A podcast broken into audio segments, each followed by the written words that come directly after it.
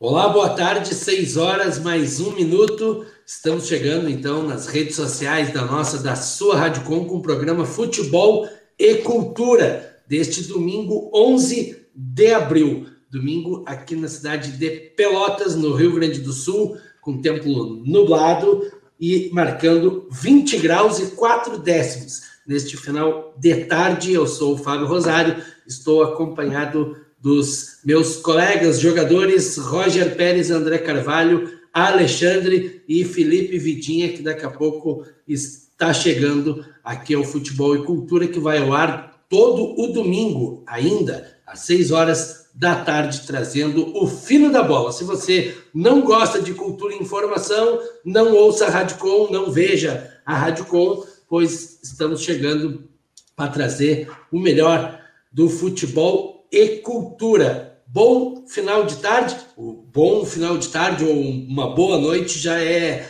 um costume de falar, não tem como ser bom com os números da pandemia, mas enfim, boa tarde, jogadores.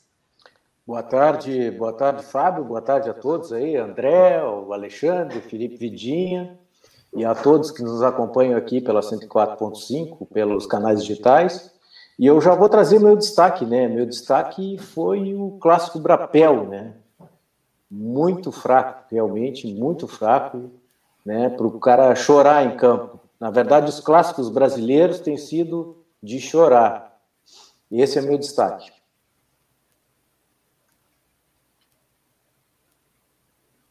André?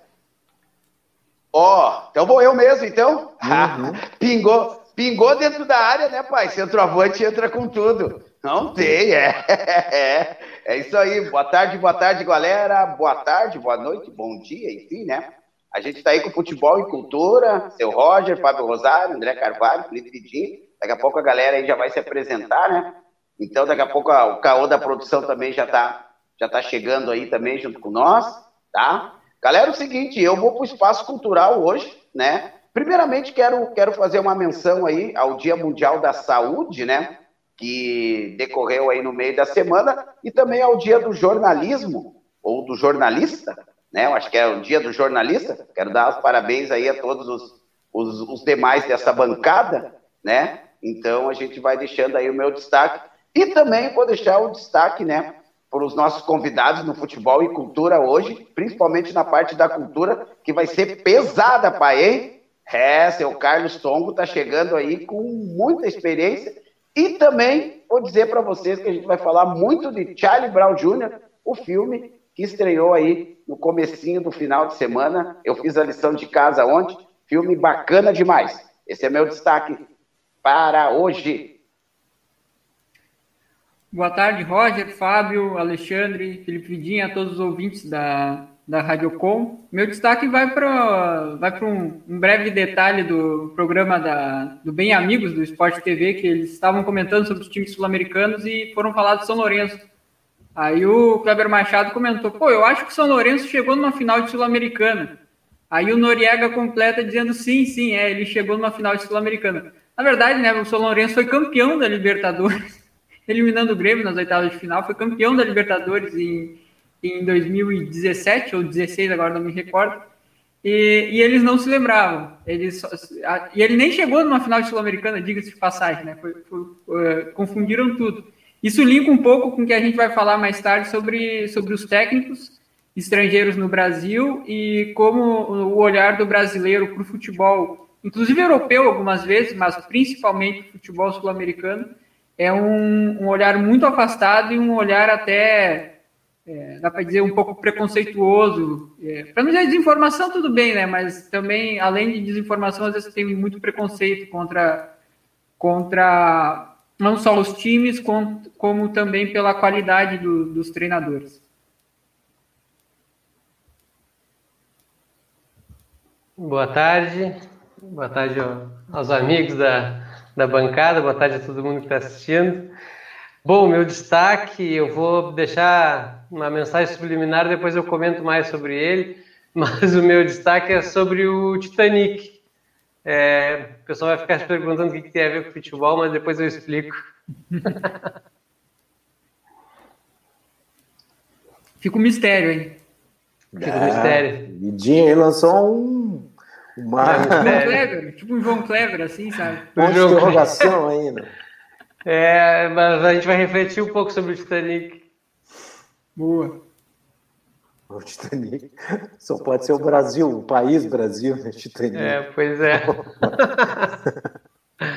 Mas de alguma Rosário. forma, como se relaciona com o futebol também? Não, eu não sei. Eu, eu, eu ia falar um pouquinho. Eu acho que a gente pode, pode trazer primeiro, falar sobre o Campeonato Gaúcho, que está parado, né? E depois falar um pouquinho do Brapel aí, pessoal que viu. Né? Eu Boa. até levantei. Não sei, Fábio, tudo contigo. E o nosso destaque, né, que é então, o card principal. Eu, eu, acho que é melhor a gente começar pelo card principal e depois Isso. passar para as outras pautas. Então, 6 horas, 7 minutos. Antes de trazer o destaque principal, que já está aqui na ponta da tela, tem que ter, não podemos deixar de falar que estamos falando em nome de Pia Veterinária, aqui na cidade de Pelotas, com novo endereço, na rua Padre Felício 624, com telefone 3027 1557. Você que quer dar um bom cuidado ao seu pet, então vai lá e leva na Veterinária Piá, Padre Felício 624, aqui na cidade de Pelotas, esquerdo e Costa Advogados, associados na 15 de novembro 357 com telefone 3222 1022 e Dirt Shirts Serigrafia, produzido e feito na rua, no qual é a nossa designer de toda a arte que você encontra no arroba Futebol e Cultura Radicom no Instagram e também pede lá a tua camisa, chama no zap, aqui no, no direct, que tá aí, ó, seu Roger Pérez, seu Alexandre Barbosa, vestindo a camisa do Futebol e Cultura. E se você quiser apoiar essa ideia, seja um, um financiador aqui do Futebol e Cultura, como a Dirt Shirts, Esquerdo e Costa Advogados Associados e Veterinária Piá. Dirt Shirts, você chama lá para fazer o seu boné, sua camiseta, no Zap Zap 53, o prefixo 981 38 9968. 981 38 9968 e chama a James que ela desenrola a tua ideia. Eu também, antes do destaque principal, eu quero trazer informação e solidariedade e o sentimento de toda a bancada aqui do futebol e cultura a um ícone da cena do rock, do underground, que nos deixou ontem, no dia 10, no sábado, que foi o hold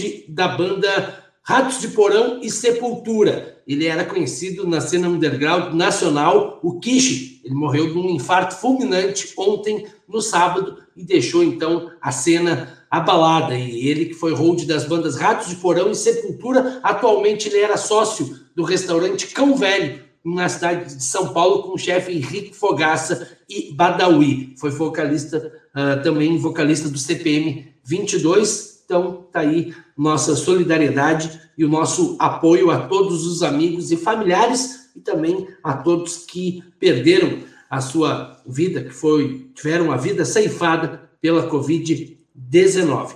No Facebook chegando Fernando Rosário, meu irmão, dando um bom final de domingo. Vamos de futebol e cultura. Helder Venencia, boa tarde, meus amigos. Ótimo final de domingo, ótimo final de domingo e um bom final, uma, um bom início de semana a todos que nos acompanham aqui pelas redes sociais da nossa, da sua Rádio Com. E o nosso card principal fala então dos técnicos, dos treinadores que é de conhecimento geral que ser técnico de futebol no Brasil não é uma tarefa das mais fáceis. Agora imagina ser um estrangeiro sem conhecimento das especificidades do esporte aqui no nosso país e assumir um cargo de treinador por aqui. Esse é o nosso destaque principal. Com a globalização, são vários exemplos desses desafios nos últimos anos. O sucesso recente de técnicos estrangeiros no Brasil, como do português Jorge Jesus com o Flamengo, deixou os gringos em evidência para o mercado do futebol brasileiro. Diversos clubes passaram a olhar mais as opções fora do país para o comando técnico. É uma invasão estrangeira ocorrendo no Brasil. Outro técnico português vencedor é Abel Ferreira, com dois títulos de peso, Libertadores da América e Copa do Brasil. O Inter buscou o espanhol Miguel Ángel Ramírez. O Peixe vem com Ariel Roland e o São Paulo com Hernan Crespo. Algo está errado no país do futebol. E ao que, ao que tudo indica, vem mais gringos por aí. A cada demissão de brasileiros, nomes estrangeiros são sempre a bola da vez. Será que eles são melhores do que os técnicos brasileiros? Já fica a pergunta. O que tu acha disso? E pode colocar aí nos comentários que vamos estar trazendo aqui no Futebol e Cultura, quando são 6 horas mais 12 minutos. E também temos hoje várias outras pautas. Temos também o espaço do torcedor e também no Resenha Cultural, que vamos estar falando do Chorão e também de Sérgio Sampaio, o poeta maldito. Então, dado o apito inicial, passo a bola, a rodada para os meus jogadores que me acompanham, para nós falar então sobre a repercussão dos clássicos Brapel e Caju, também a rodada do Gauchão, Champions League e também sorteio da Libertadores. Tudo com vocês, meus caros amigos. Eu vou, vou falar rapidinho aqui do, do, do, do Brapel. É, e depois a gente passa para os técnicos, né? Que eu acho importante a gente conversar sobre isso aí, que é um, que é um bom debate ali. Eu fiz um texto para provocar mesmo, né? Para deixar o cara meio de cara, mas é isso aí mesmo. É, eu, eu, eu vi o Brapel, né? Achei o jogo muito fraco realmente, né? Não sei se é já estamos na nona rodada e parece que os times não não, não, não aproveitam, né? Não tem, não tem o treino é pouco, né? Essa foi sofrível mesmo realmente, né? Na verdade, uma palavra, né? Só sofrível. E ah, esse foi o clássico Brapel. E a gente e sabe que na hora que eu estava escutando os treinadores, né? O cara vem falando. E eu, o cara fecha o olho, o cara pensa que viu, sei lá, é, Real Madrid e Barcelona, assim, né? Uma coisa meio, meio surreal, né? O treinador falando assim, tipo, não, nós, de bola, nós amassamos o adversário. Pô, não teve amasso nenhum de adversário, né? O Brasil foi dono do primeiro tempo, depois o Pelotas jogou Parecia um, que um tempo melhor, né? Bola, na verdade, né? Na verdade, eu acho que estão é brigando com a bola, né? É. E eu, eu digo assim, eu digo, aí ontem a gente viu o Real Madrid e aí todo mundo coloca a culpa assim, né? Faz, faz uma faz uma não, é clássico, é um jogo diferente. Claro, eu sei, né? Clássico é um jogo diferente. Tu muda até esquema para jogar clássico, mas é, a tradição é essa aí. Pô, então Barcelona e Real Madrid, que tem uma tradição, sei lá de quanto tempo, né? E, e com muito dinheiro e com muita, né? Pô, perde um jogo daqueles ali, tu balança toda, toda, toda a estrutura do time. O, o, ontem a gente viu um jogo jogado, né? A gente viu é um jogo de futebol. E aqui a gente tem essa, a gente fica com medo, né? Os jogadores têm medo de colocar os times para jogar. E a gente vê uns clássicos assim, né? poderiam ser melhores, né, gente? Não tem, não tem jogador, tem, tem, não tem a qualidade que os caras têm, mas tem jogadores bons, né, que pode jogar muito mais, pode render muito mais e acabam não rendendo porque o esquema é sempre assim, né? Tentar empatar para ficar tudo bem, para ficar todo mundo bem, todo mundo feliz. Aí um acerta um chute lá do meio campo, aí é isso, né? É isso que a gente vai ver no clássico. A gente não vê bola na trave, aquele jogo lá e cá, mas essa minha avaliação é muito mais em cima do não do, do jogo do Brasil e, e, do Caju e do Grenal, mas sim nessa coisa do clássico mesmo, né? Do clássico que parece que é, que, as, que a gente não vai custar um tempo para a gente sair e saber que é um jogo, né? É um jogo que a gente tem que ganhar. Mais ou menos por aí, gente. Passo para vocês aí. Uh, posso ser eu mesmo? Oh. Pode uh, na verdade, é, vamos lá então. Uh, na verdade também, né, eu também acompanhei todo o clássico Brapel e aí depois também, ah, futebol e cultura, é isso aí, galera. E também acompanhei, e também acompanhei, né, o clássico Caju, acompanhei também Real Madrid Barcelona e acompanhei o primeiro tempo do, do clássico mineiro, né? Uh, e o que ficou, o que o que está ficando bem claro, principalmente aqui no sul, o clássico Caju ele foi um pouquinho mais, um pouquinho mais movimentado, teve uma bola na trave, o pessoal saiu, saiu um pouquinho mais pro, mais pro jogo, né? Mas o clássico Brapel, o primeiro tempo, eu também concordo com o senhor, seu Roger, teve um leve domínio do até pelo pelo Júnior Viçosa, né? O Júnior Viçosa teve algumas chances, recebeu algumas bolas bem, bem claras ali, né? Mas aí depois uh, o time do, do Pelotas acho que encaixou um pouquinho mais a marcação e aí ficou aquele jogo bem truncado, assim como a gente viu em alguns outros grenais, né? Um jogo bem truncado. A frase do, do, do Dourado, né, no final do grenal, assim, deixa um, acho que o sentimento que vem, né, de dentro do vestiário, que é, pô, a gente tem medo de chutar, a gente tem medo de, de uh, tem medo de arriscar, a gente tem medo de ser feliz, que foram as palavras que ele, que ele usou, né? Uh, então, os clássicos estão ficando bem truncados, os clássicos estão indo para uma parte tática aonde se empatar tá super bom, né? Não perdemos o clássico, né? E a gente não vê, então, Real Madrid Barcelona foi um clássico bem aberto também, né? Por mais que eu tô achando o time do, do Barcelona uh, bem abaixo, né? Bem abaixo mesmo, com os nomes que saem do banco e não conseguem fazer a, a diferença. O Real Madrid se ajeitou, né? Depois da saída do, do Cristiano Ronaldo, teve ali um, uma certa queda e agora parece que o time está se ajeitando de novo, né? Depois, na parte aí, na parte do caô da produção, vai trazer aí os jogos da, da Champions, né? E jogou direitinho, né, seu Real Madrid. E a gente passa por esse, por esse futebol truncado, né? De muita marcação, né? De muita, muito vigor físico, né? O Prapel, então, não, também, né? Não deixou, não deixou isso, isso muito para trás. Os Grenais também têm sido, né? Assim. E agora o, os dois clássicos aí também, o próprio clássico mineiro aí teve, não acompanhei todo o clássico, mas depois o André pode falar um pouquinho mais, né? Teve até um princípio aí de, um, de, uma, de uma briga aí entre Potker e, e, e Hulk, né? Lem, é, lembrando que o rapaz que o Inter não quis, Pelotas, o Brasil, o Grêmio Esportivo Brasil deixou escapar se tornou titular no Cruzeiro lá, né? Não me lembro o nome dele agora, Bruno se José. quiser recitar. Bruno José jogou de, de titular hoje.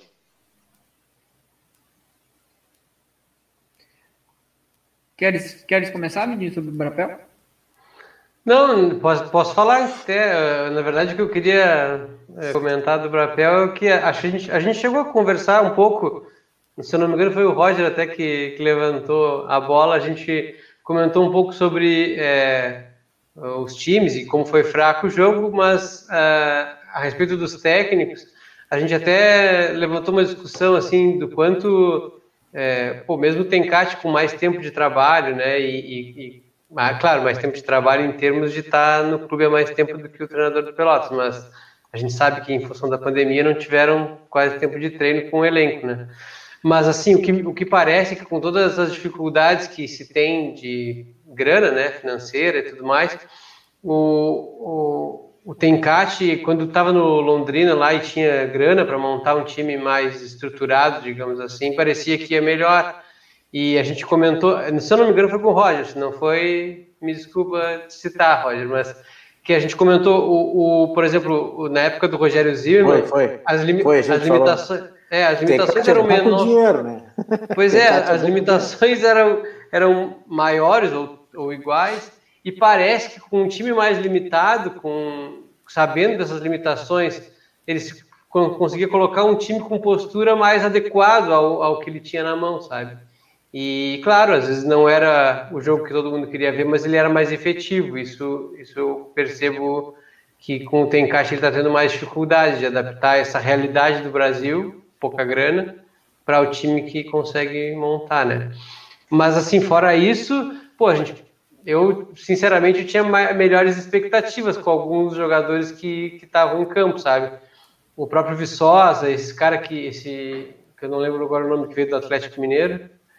É, é, é, eram caras que assim, imaginava que com a bola pô, iam dar um pouco mais de diferenciada no, no sentido de acertar melhor passe, sabe? É, fazer uma jogada individual, enfim. E não foi isso, né? Os caras erravam passe assim, de dois metros, cara. E, e não sei se era nervosismo ou falta de entrosamento, pode ser, mas foi bem ruim o jogo. Imagina se tivesse torcida, Vidinha. Imagina se tivesse torcida. Pois é, a pressão é muito maior. Né? Pô, é. Não, eu, eu acho que é, talvez a gente tenha que medir o que, o que a gente pode exigir de, de futebol qualificado, não só no, no Bratel, mas, mas no Brasil, no, no país inteiro, no geral. Claro que ah, isso da, de como os times jogam, do, do, do medo de perder, principalmente os clássicos, né, que o clássico da capital tem um peso muito grande da imprensa, dos torcedores. Em Pelotas é a mesma coisa, né? A cobrança da torcida nas mídias sociais, no dia a dia e tudo mais, isso, isso pesa muito pro, pro, pro, pro jogadores e tal ficarem é, preferirem o empate do que, do, que, do que arriscar a vitória. Isso mesmo em períodos normais, de, em condições normais de atmosféricas, digamos assim, de tempo de treinamento e tudo mais. Mas é muito. Eu não, eu não consigo exigir, infelizmente, futebol de boa qualidade nos, nas condições atuais de, de, de tempo de treinamento. Nenhum time teve mais de três dias para treinar. O Brasil não tem um centro de treinamento, deixou de treinar ali na, na Sangafunda, que é um.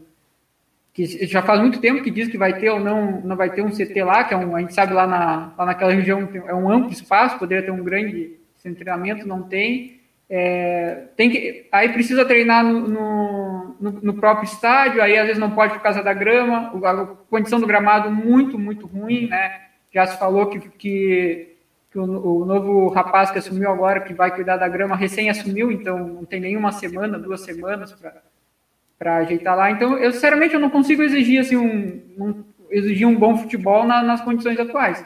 Claro que em outras condições, quando o futebol estava com um calendário um pouco melhor, tinha o público, tinha um pouquinho mais de renda, teve, um, teve, um, teve os clássicos também foram, foram ruins, né? Mas uh, agora, nesse, nesse período, eu não consigo, uh, sinceramente, exigir uma, uma, uma boa qualidade técnica. Mas, claro, como eu disse, como vocês também já ressaltaram, o Roger principalmente vem ressaltando isso, que, que tem sim o medo de, de, de perder muito claro. Assim, muito claro que, que torna o um empate quase uma vitória, né? E, e, isso, isso nota pela escolha de jogadores, de não arriscar um passe, não arriscar um lançamento, não, não, não arriscar. Até passe assim, mais, mais, mais perto de triangulação, de jogo, jogo mais apoiado, não se faz. Então, o clássico o papel foi muito ruim, assim, mas não sei quanto, o quanto a gente pode exigir que, que realmente seja bom. E o clássico, o, Grenal foi mais ou menos isso também, né? Os dois times muito receosos, o Grêmio se defendendo, se defendendo mais, e o Inter tocando a bola também sem arriscar o passo para não tomar o contra-ataque, né? É, outros clássicos que a gente vê em outros locais não são assim, né? O próprio Corinthians e Palmeiras normalmente são jogos bem movimentados, o próprio Cruzeiro e Atlético, esse, esse jogo de hoje mesmo foi um jogo em que o, em que o Cruzeiro até se impôs sobre o, sobre o Atlético, surpreendentemente. É, eu achei, eu achei bem, bem mesmo, Cruzeiro. Foi, né? Impressionante, impressionante. Bem, bem mesmo, jogou bem. Então, não sei, eu não, eu não consigo dimensionar o quanto a gente pode exigir de bom futebol é, nas condições atuais, assim, principalmente do principalmente do Brasil, mais ainda do Brasil, que mesmo tendo mais recursos que o Pelotas, o Pelotas teve um tempo muito maior de preparação, teve uma manutenção da base bem maior que o Brasil, e tinha, um técnico que já estava uh, há, um, há, bastante tempo com esse time, né? O Tencate teve é basicamente um novo time que ele tem agora para treinar, né? E só, desculpa, só para fazer a comparação ali com, com o Rogério Zimmermann, que o Felipe estava falando, tem a questão do tempo de trabalho, né? Esse, esse time que o, que o Tencate tem na mão agora é um outro time em relação ao, ao, ao ano passado, não sei. E com nomes menos famosos do, do que tinha o que tinha o, o, Brasil naquela época, eu acho. Não, é só para esclarecer o do Rogério, o que eu quis dizer é o seguinte: Rogério, ainda que não, não tivesse é, a capacidade de investimento, né, de, de montar um time para o Galchão também com competitivo, tinha dois, por exemplo, ah, sabia-se que tinha limitação para armar jogada de meio campo, por exemplo. Botava dois pontas de, de, de cada lado e, e vai, meu filho, vai correr para fazer o contra-ataque pelas pontas. Né? É, Alex Amado, então, justamente. É, são esses exemplos que eu quis dizer. E era muito nítido, assim, o Rogério jogava por aquela bola na área, né, que tinha bons cabeceadores, né, cavar uma falta e jogar na área. Era um jogo feio, às vezes era um jogo meio que a torcida não gostava, mas jogava por uma bola, mas era o suficiente, às vezes, para ser mais competitivo, né. Mas, mas, o Brasil do ano passado ali com o Tencate, ele demonstrou, uh, demonstrou não, concordo. produtivo, né? E o, e o Jarro, quando ele entrou no segundo tempo do Brapel, ele deu uma melhorada porque ele fazia a jogada mais óbvia que tinha para fazer, né? Jogada de velocidade é. ali, puxando marcação, puxando para ponta. Depois se atrapalhou no final da jogada, não, não conseguia até... concluir bem, mas alguma coisa de novo apresentou no jogo, pelo menos. Não, e até foi bom tocar nisso, porque a minha, a minha citação do Rogério não é um saudosismo, ou querer dizer que o, ah, que o Tencate não é, é, não é um técnico à altura. Mas, de fato, assim, é a questão de, adapta, de adaptação ao momento. É, cara, o futebol para todos os clubes está uma, tá uma dificuldade imensa para o Brasil, pior ainda, né? Bem ruim mesmo. Tem, tem, tem, tem um pip no meu ponto eletrônico, hein? Rogério Zimmermann fez as malas. É. Aí Mas, sim. galera, Acompanha, acompanhando a fala de vocês aí, bacana demais, né, cara? E é, eu acho que é o treinador que a torcida gosta, o, né? O, acho que Rogério Zimmermann aí, eu acho que tem, eu não sei, não sei, acho que de repente numa outra ocasião aí, né, pra gente não atropelar, a gente pode falar um pouquinho mais sobre o Rogério Zimmermann, ou de repente até procurar ele aí para trazer ele para essa live. ele, aí, né? é. Trocar, é. trocar, uma, trocar uma ideia com nós aí, fica bacana demais. Pessoal, mas uh, tem, tem a pauta aí do, dos nossos treinadores, né? É isso aí? Já abrimos com Tencati e Zimmermann. É, Tencati é um nome italiano, né? É. Eu não sei, eu, eu, a questão é a seguinte, né? Eu, eu acho que os treinadores, é, é, não vou falar estrangeiro, senão fica uma coisa estranha, né? Os treinadores aqui da América Latina, os treinadores que não são brasileiros, que vêm para cá, eles têm um. Eles acrescentam, eu, na minha opinião, né? Alguns acrescentam muito, né, gente? E eu acho que acrescentam muito na questão é, do, do, do, do, posicionamento e uma coisa que eu acho central no, no, no futebol, que é o passe, né? Como o treinador europeu exige o passe. A gente pode olhar qualquer jogo aí, pode olhar até. O Grêmio jogou contra um time aí agora há pouco tempo. Agora, Independente do Vale. Exatamente. E um passe, né? Um passe, um passe maravilhoso, o time, né? Um time tocando bem a bola, um time, um time que se apresenta, um time que sai para o jogo. E não só ele, né? A gente vê o River, né? Vê o River e ver o River é, jogando, tocando a bola e saindo para jogar. Então, eu acho que, para mim, né, embora o São Paulo seja uma pessoa, né, é, diz que não é um cara bom de grupo, que é um cara que, que divide, que até brigou com o Éder Aleixo, o Éder, que era o ponto esquerdo aquele da seleção brasileira, acabou brigando, hoje estava falando na transmissão, o Éder jogava demais, né, um jogador maravilhoso, mas era temperamental também, outro temperamental mas o, o São Paulo acabou brigando com ele e o, e o acabou, acabou saindo, né? Acabou o São Paulo indo embora e, e, vindo o Cuca. Eu, eu acho que, já, já falando desse jogo aí, já do legado do São Paulo, né? do legado do, do, desses treinadores aí, do treinador do Inter que foi embora, o Cudê, que, que embora depois o Abel pegou o time e, e modificou o jeito de jogar, mas tinha um jeito de jogar que era, que era, que era interessante, eu acho bom. É, é, entendeu? É a minha opinião, assim, de repente o cara quer ganhar título, aí tá, vai, vai ganhar, esse time precisa ganhar.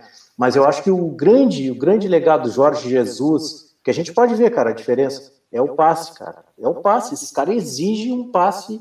O jogo desses caras exige um passe muito bom, cara.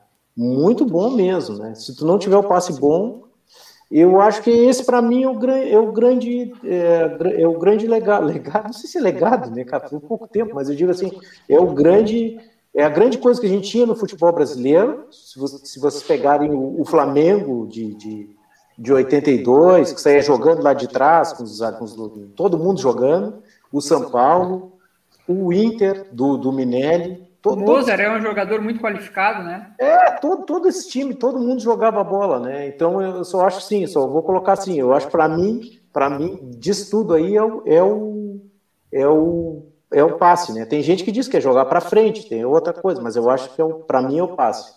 Vou ficando aqui, se falando, falo tudo. Ah, isso aí. Ah, seu Roger. Não, mas o senhor tá com moral, né, seu Roger? Ô, que isso? Hein? Pegando um pouquinho agora de São Paulo, pegando um pouquinho de São Paulo, né? Sempre lembrando, né? São Paulo deixou o Santos em segundo lugar, né? Um time do Santos, uh, basicamente, assim, não era, não era um, um, o melhor time, né? E não, deixou um também o Atlético colocado. Exatamente, né? E deixou também o seu Atlético Mineiro, lógico. Ele, eu acho, eu, eu, eu, o que eu vejo de São Paulo, especificamente, especificamente como treinador, eu acho que uh, ele não consegue manter, principalmente quando ele está perdendo o jogo, acho que ele dá uma descontrolada na frente. Teve jogos do Atlético Mineiro que ele jogou com quatro, cinco atacantes, né? E a gente sabe que de repente quatro, cinco atacantes não é a formação para te fazer o gol. Se tu não tem aquele cara qualifica, qualificado para pifar uma bola para esses quatro, cinco atacantes, botar a bola dentro da área de qualquer jeito, eu não, eu não sou a favor. Mas voltando um pouquinho, né? Voltando um pouquinho uh, ao jogo de hoje de manhã, às 11 horas, né? Supercopa, Supercopa, né? Onde o Flamengo se sagrou-se campeão nos pênaltis, aonde o, o Abel, que é um outro treinador estrangeiro, né? Sobre montar o time muito bem, né? Um empate de 2 a gol, 2 a 2, né? Um jogo Jogou muito, muito melhor que as duas finais, né, Pelezinho? Exatamente, exatamente. Ele foi expulso, se descontrolou um pouquinho, né? Mas eu quero chamar a atenção a esse passe qualificado, principalmente que vem daquele primeiro ou segundo volante. Quem acompanhou o jogo de hoje, um camisa 10, né, que surgiu no Santos, né, hoje praticamente jogando de primeiro ou segundo volante, para quê? Para que tenha esse passe de qualidade saindo de trás, né?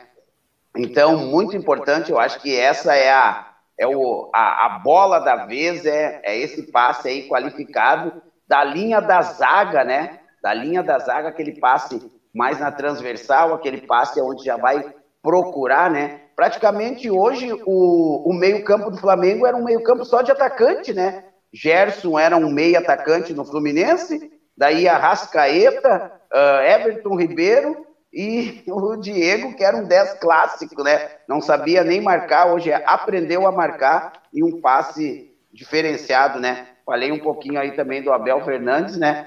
Uh, mas para mim, né? Já vou responder, não sei se vai ter essa pergunta, né? Para mim, né? Para mim, o melhor técnico estrangeiro que eu vi montar um time é o, o técnico do Flamengo aí, né? O técnico do Flamengo, ele pegou um time do Flamengo, ajustou o Flamengo. É, era, era, era bonito de ver o Flamengo jogar, né? E ajustou, colocou as peças ali do jeito que ele queria, né? Eu acho que o Jesus aí veio lá da Espanha e fez milagre no Brasil, né? É isso aí. Falar nisso, Pelé. Só, só, desculpa cortar aí, André, rapidão aqui, ó, 6 horas e 35 minutos. Tá o Carlos Francisco Malte Souza, nosso nosso torcedor aqui, fiel, dando um bo uma boa tarde, mateando e ligado na live. O Giba Pinheiro, o Gibinha, dando boa noite, colocando que concorda com o Roger, os técnicos estrangeiros são diferenciados nos, dos nossos técnicos, lá no canal do YouTube e na página do Facebook da Rádio Com. Joyce Ricardo chegando, um abraço pro Pelezinho, é os guri da, do Confraria, colocando aqui. E também Joga, coloco. Só fazer um, gente... só fazer um parênteses, Fábio Aí. Rosário. Meu, later, meu lateral direito, hein? Meu lateral direito joga demais. Joga o fino da e bola, che... hein? Meu amigo Ricardo. E, che... e chegando também, jogador caro. Álvaro Barcelos, Cruzeiro jogou muito contra o Galo, 1 a 0 colocando a informação no canal do YouTube. E a gente tem que trazer, então, para o pessoal interagir. O sucesso, como já foram falados aqui, do Jorge Jesus e do Abel Ferreira, dois portugueses que conquistaram os dois últimos títulos da Libertadores. Eles têm feito com que cada vez mais os clubes do país invistam em, abre aspas, professores gringos, mas o que acontece com esses treinadores depois que eles vão embora do Brasil? Fica a pergunta para o internauta que nos acompanha: será que eles retornam para suas nações de origem? Tiram um tempo para pensar nos rumos da carreira ou buscam oportunidades em outros cantos do planeta? Fica a pergunta do internauta e também se o pessoal que nos acompanha aqui, o que, que será que eles são melhores dos técnicos brasileiros? O que, que vocês acham disso? Deixa aqui o seu comentário na nossa live para nós trazer. Para nós trazer. O, o Gibinha está corrigindo. Corrigir. O Alexandre, o JJ é português e não espanhol, perdão. Abraços, está aí corrigindo. É português, como eu acabei de trazer aqui informação. O Jesus e o Abel são portugueses e ganharam as últimas duas os dois últimos títulos da Libertadores. Foram deles os últimos dois títulos. Fica para o internauta aqui o questionamento, a provocação, quando são 6 horas 37 minutos e tá aí ó, o assistente levantando a placa já. Vamos, vamos, vamos distribuindo essa bola aí. É, quer falar primeiro, André? Agora eu te cedo a passagem, já que tu foi. É, o, Daqui a pouco é temos o nosso espaço torcedor, né? Os técnicos estrangeiros, principalmente, eles acendem várias discussões que, que antes nem se tinha no Brasil. Ninguém discutia a saída de bola, ninguém discutia se o, se o goleiro tinha que ter qualidade para sair ou o zagueiro tinha que ter qualidade para sair. Sendo que o Brasil sempre, sempre revelou zagueiros que tinham uma qualidade de saída de bola muito grande, né? O Lúcio, é, o, o Juan, foi uma dupla de zaga muito boa que teve no Brasil. Os dois tinham uma qualidade muito grande sa, saindo jogando. Nunca foi ressaltado isso no Brasil. Quando começou a chegar os treinadores estrangeiros que exigiam isso, isso começou a mudar. Por exemplo, São Paulo teve aquela discussão que ele mandou o Vanderlei embora, que era um, um, dos goleiros mais bem cotados da época, e trouxe um cara novo, que era o, o Everson, né, por simplesmente saber sair jogando, isso começou a acender um debate, etc e tal. E hoje quase ninguém discute se, se tu tem que ter um, um, um goleiro que saiba sair jogando ou não. Porque até para dar chutão para frente, o goleiro tem que ter alguma qualidade, né? E isso, isso por si só já, já traz uma discussão. A saída de bola do, dos volantes também não era uma coisa que era, que era discutida, né? Que eles chamam de, de Lavoupiana, porque foi o treinador, o Lavoupe, do México, lá, que meio que criou, que é o, basicamente é o, o, o volante volta para trás para receber a bola e os zagueiros ficam empurrados para frente, né? Que aí tem uma saída de três, enfim. Isso não era discutido antes e com a chegada dos treinadores estrangeiros começou a se discutir. É óbvio que os treinadores que chegam no Brasil são melhores, chegam do exterior são melhores do que a média do Brasil, porque eles normalmente são os melhores que tiveram mais destaque é, é, nos seus países. Mas fora isso, o Brasil não tem uma cultura literária de futebol. Claro que nós temos todos os escritores, intelectuais brasileiros normalmente são gostam de futebol, que nem a gente já trouxe várias frases da semana no, nos caras como do, do Drummond, vários outros escritores mas uma cultura literária, tática, futebol, a gente não tem. E os outros países como Uruguai, Argentina e Chile têm fortíssimo, fortíssimo, sim. Desde 1960, 70, já se escreviam livros sobre, sobre a prática e a, e a teoria de futebol, do futebol. Tanto é que a Argentina é o único uh, país na América do Sul, e o Uruguai estava buscando isso, talvez vai conseguir, é o único país que oferece curso de treinadores que é reconhecido na Europa não, não, por, não por alguma é, questão política, não, é porque realmente eles têm uma formação, uma escola de, de formação excelente. O Odair Helma, quando foi dar uma, uma, entrevista no Bem Amigos, ele, ele reclamou disso. Ele falou: pô, eu fui começar a estudar futebol para ser treinador, a gente não tinha livros é, brasileiros sobre o tema. A gente tem muito, tem muito português, né? Os portugueses dominam o, esse mercado lá na Europa de formação de treinadores. E aí ele pegou e, e cutucou o Murici. O Murici estava no programa do Bem Amigo, né? Disse: Pô, Murici, tu podia escrever um livro, né? Foi um, o Murici um dos maiores ganhadores do, do, futebol brasileiro, e o Murici ficou meio assim, né? Pois é, né? E, e isso em qualquer outro lugar, cara, qualquer treinador que tenha destaque na Argentina no Chile vai escrever um livro contando a, contando a, sua, eh, contando a sua história, como é que ele ajeitou o time, como é que ele armou, como é que ele pensa futebol, etc. E tal. E o Brasil, infelizmente, não tem essa, essa, essa cultura literária que outros países têm. Então, dá para dizer sim que, na média, os treinadores estrangeiros que chegam no Brasil são mais qualificados do que a média de treinadores que, que a gente tem aqui. O que, obviamente, não, não quer dizer que não tenhamos grandes treinadores ou bons treinadores, promissores, uh, treinadores no futebol brasileiro. Mas, por exemplo, uma coisa que depois encontra. O Argel Fux acabou de ser contratado pelo Botafogo de Ribeirão Preto lá. Como é que o Argel Fux, um treinador que teve cinco meses bem à frente do Figueirense em 2016, 2016 ele teve seis meses bem à frente do Figueirense, não conseguiu encarregar nenhum trabalho bom depois daquilo, como é que o cara ainda segue sendo empregado a Série A e B? O que, que explica isso, né? É, é um pensamento um pouco atrasado de, de forma de futebol que, o, que o próprio que os próprios times do, do, Argel, do Argel têm, né? Enfim, então dá para dizer sim que a média de treinadores estrangeiros é bem melhor que a dos brasileiros aqui. É, vamos falar a verdade. Eu não vou demorar, Fábio, já sei que estamos apertados, mas vou só fazer um comentário. O, não, eu concordo com o que o André disse muito, assim, é, vamos falar a verdade, né? A gente fica meio com receio, às vezes, de dizer, mas muitos dos treinadores brasileiros que tiveram sucesso, eu, eu me atrevo até a citar, por exemplo, o Filipão, é, vamos combinar que não eram treinadores inteligentíssimos taticamente, era um cara incentivador, com bons jogadores, com boas ideias, mas vamos, vamos combinar que era incentivador, mais incentivador do que pensador do futebol o, o, Luxemburgo pensa muito mais futebol que o Filipão, ainda que não tenha alcançado todos os, né, os méritos de treinar uma seleção com, com, na Europa. Ele só não foi campeão mundial, né, pela seleção, mas campeão brasileiro, Libertadores, tudo isso. Pois é. Não, eu digo, e o Filipão foi bastante reconhecido internacionalmente, apesar ah, do Luxemburgo também ter ido para o Real Madrid e tudo mais. Mas é, eu acho, concordo que o estudo em termos de, das técnicas e de, e de estratégia de futebol, o Brasil é muito carente.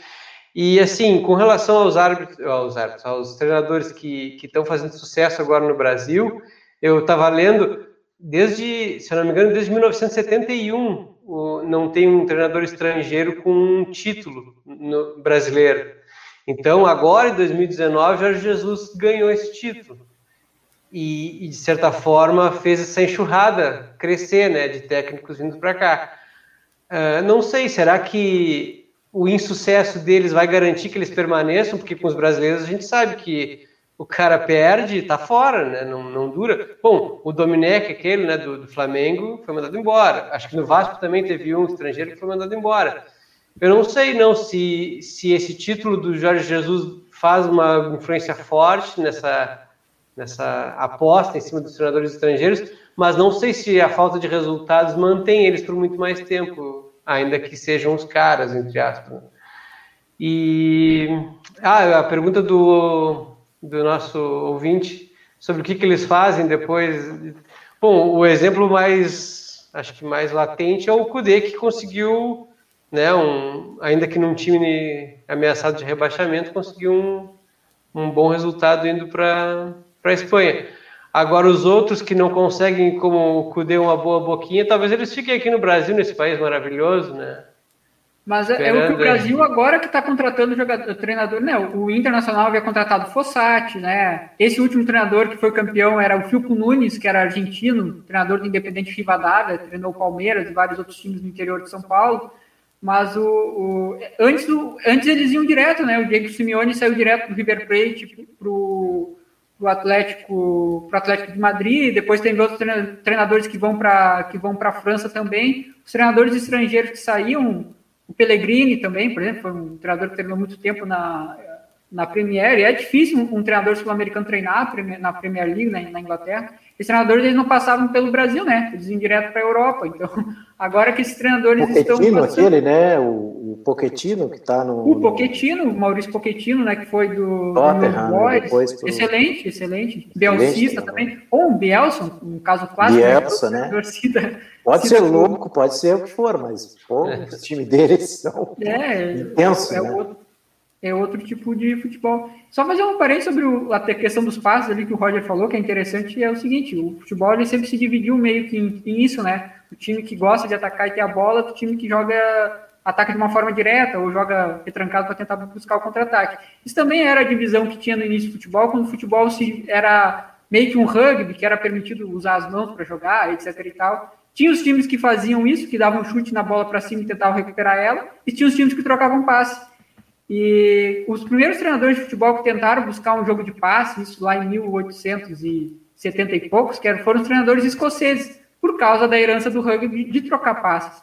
e isso saiu do, dos times da, da Escócia, do Hearts of Middleton, que está até na segunda divisão escocesa agora, foi para a Inglaterra, da Inglaterra no Tottenham, isso na década, no início da década de 20, depois o treinador do, do desse Tottenham chegou no, na, na Holanda, que aí surge aquela Holanda que futebol total, laranja mecânica e tudo mais, e depois do Cruyff no Barcelona, quer dizer, tu vê como as ideias elas se, materializa, se materializam, né? Saem da Escócia, vai para a Inglaterra, vai para a Holanda e depois vai para Legal.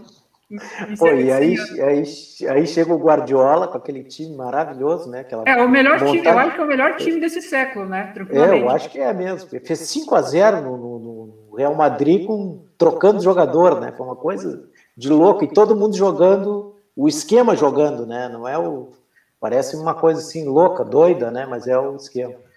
Gente, já estamos aí, o Fábio.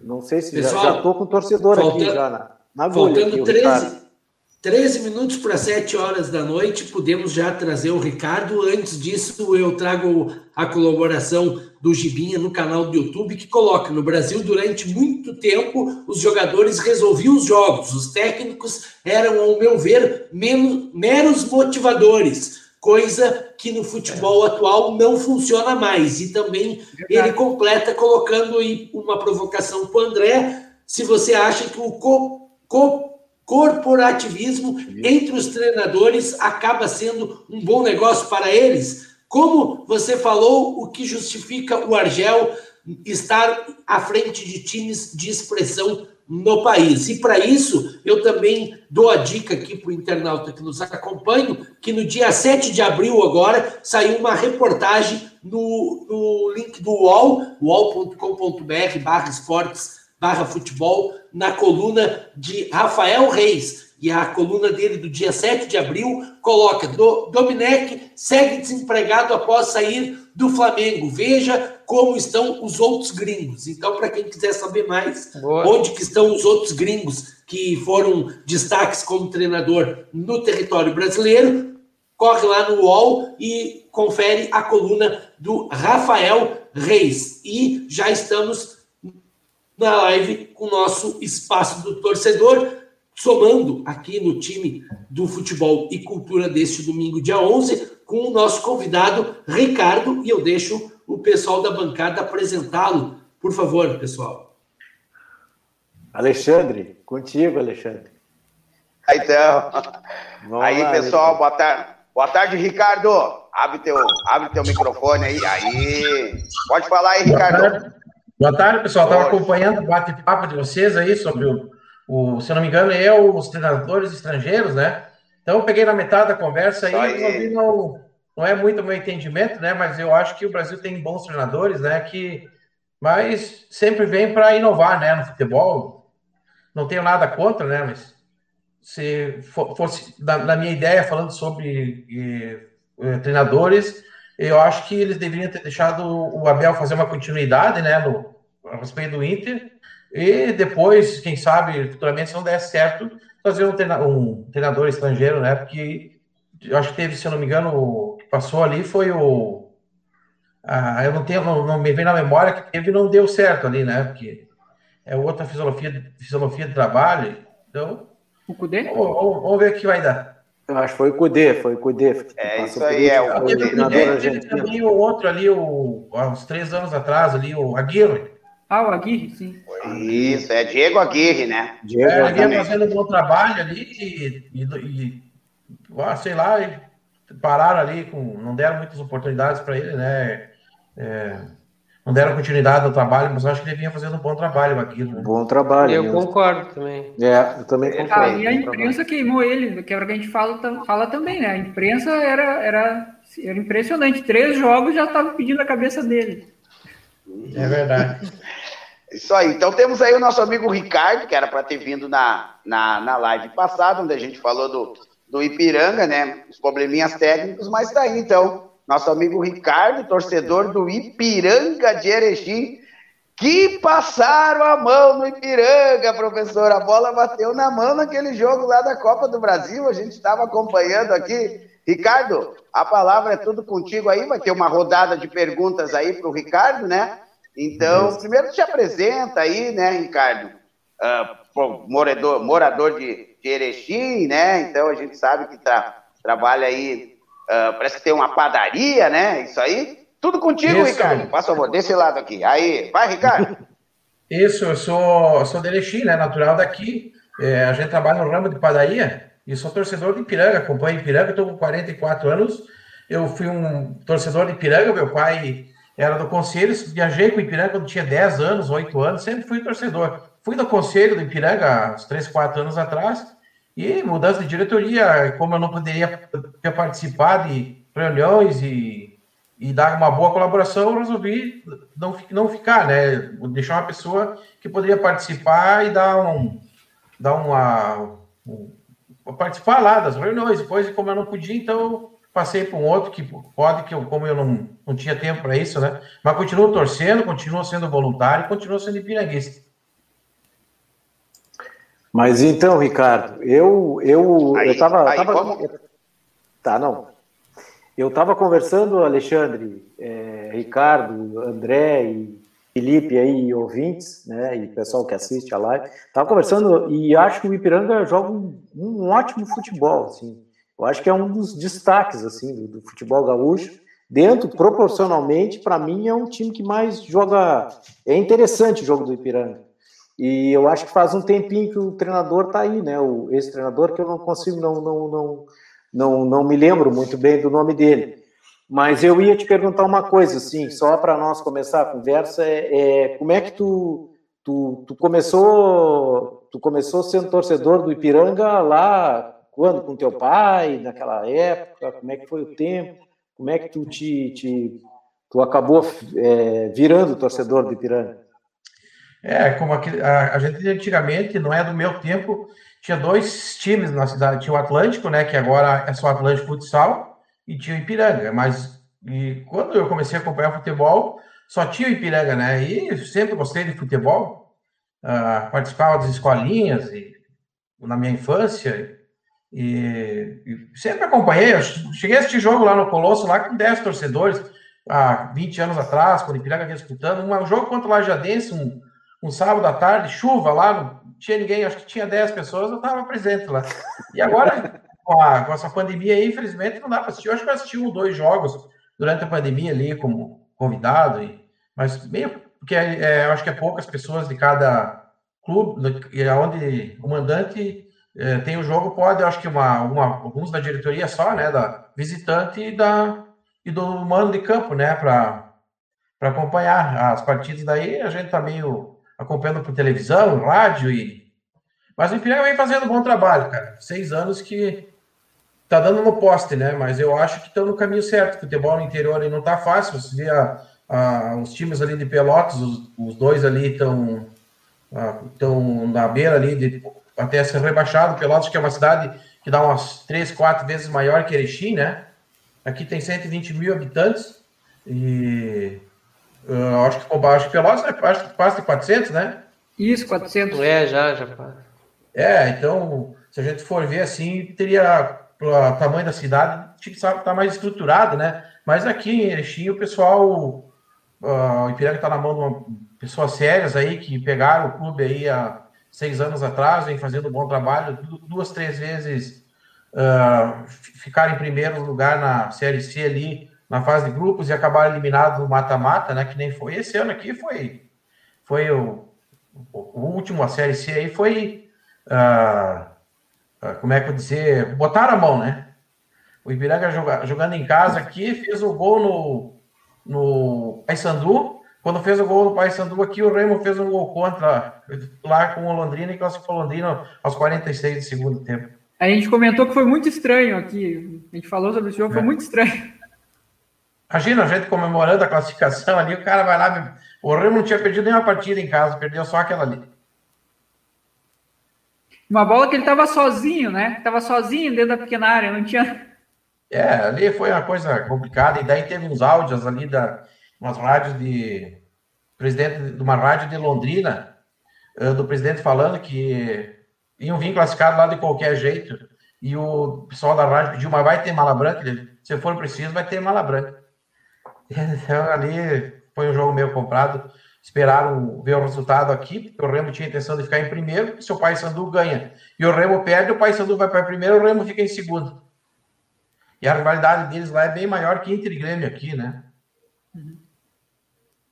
Mas o, o, na, tua, na tua visão, assim, Ricardo, o Ipiranga ele vem, vem se mantendo na Série C. Teve alguns anos que se classificou e, como tu disse, no mata-mata não, não conseguiu avançar, mas teve alguns outros anos que, que lutou para não, não, não descender de volta para D, né? Mas, mas de qualquer jeito tá, se manteve ali, se manteve ali na C. Tu acha que o que, tu acha que falta um pouco pro para o Ipiranga, se falta alguma coisa, porque que nem tu disse, às vezes tem essas questões externas, assim, né, de políticas e, e tudo mais, mas tu acha que o Ipiranga consegue ainda um acesso para a Série B? Olha, eu, no meu entender, falta um, amadurecer, falta aquele pouquinho de malandragem que os outros clubes maiores, como o Remo, Paysandu, Londrina, Criciúma, Joinville, esses times todos já jogaram de Série A, né? Ipiranga ele vem ele, ele foi para a Série C, não caiu mais, mas não conseguiu avançar.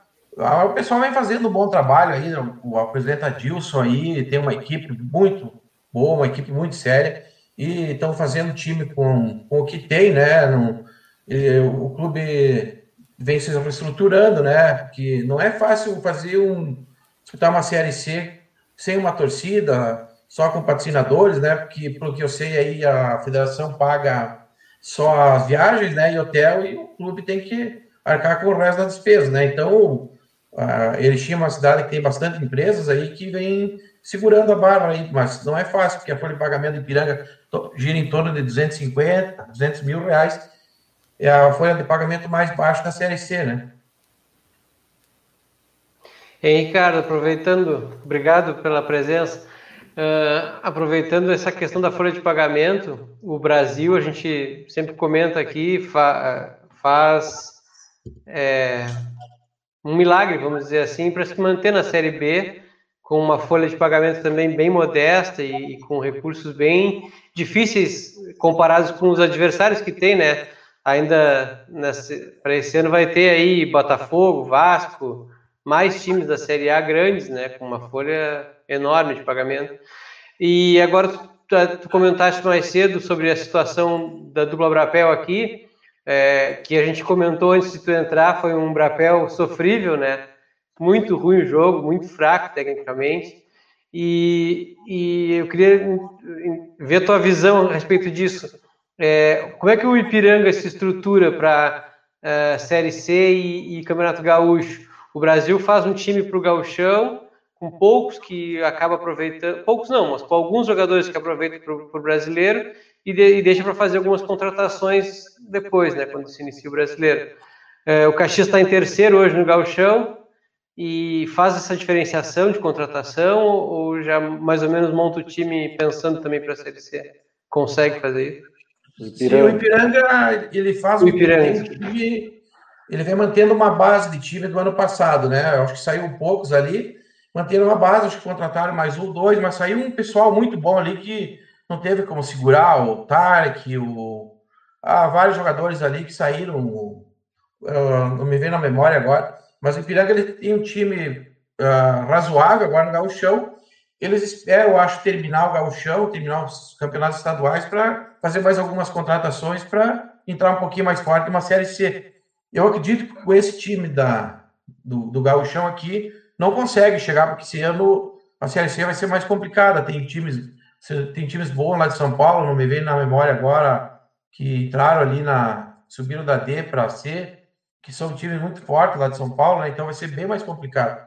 Piranga caiu, se não me engano, tem o. Como é, se não me engano, não é Mirassol, não? Não, não, não, não me vem na memória, mas tem dois. Novo Horizontino, o Mirassol foi da, B, da, da C para B. É, então esse aí que você citou.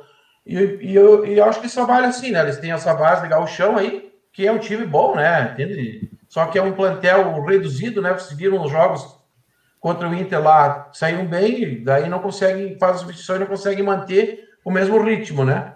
Foi assim lá contra o Fortaleza também, né? É, manteve até os 20, 15 minutos ali, é, jogando um bom futebol, segurando, amorcegando o jogo ali.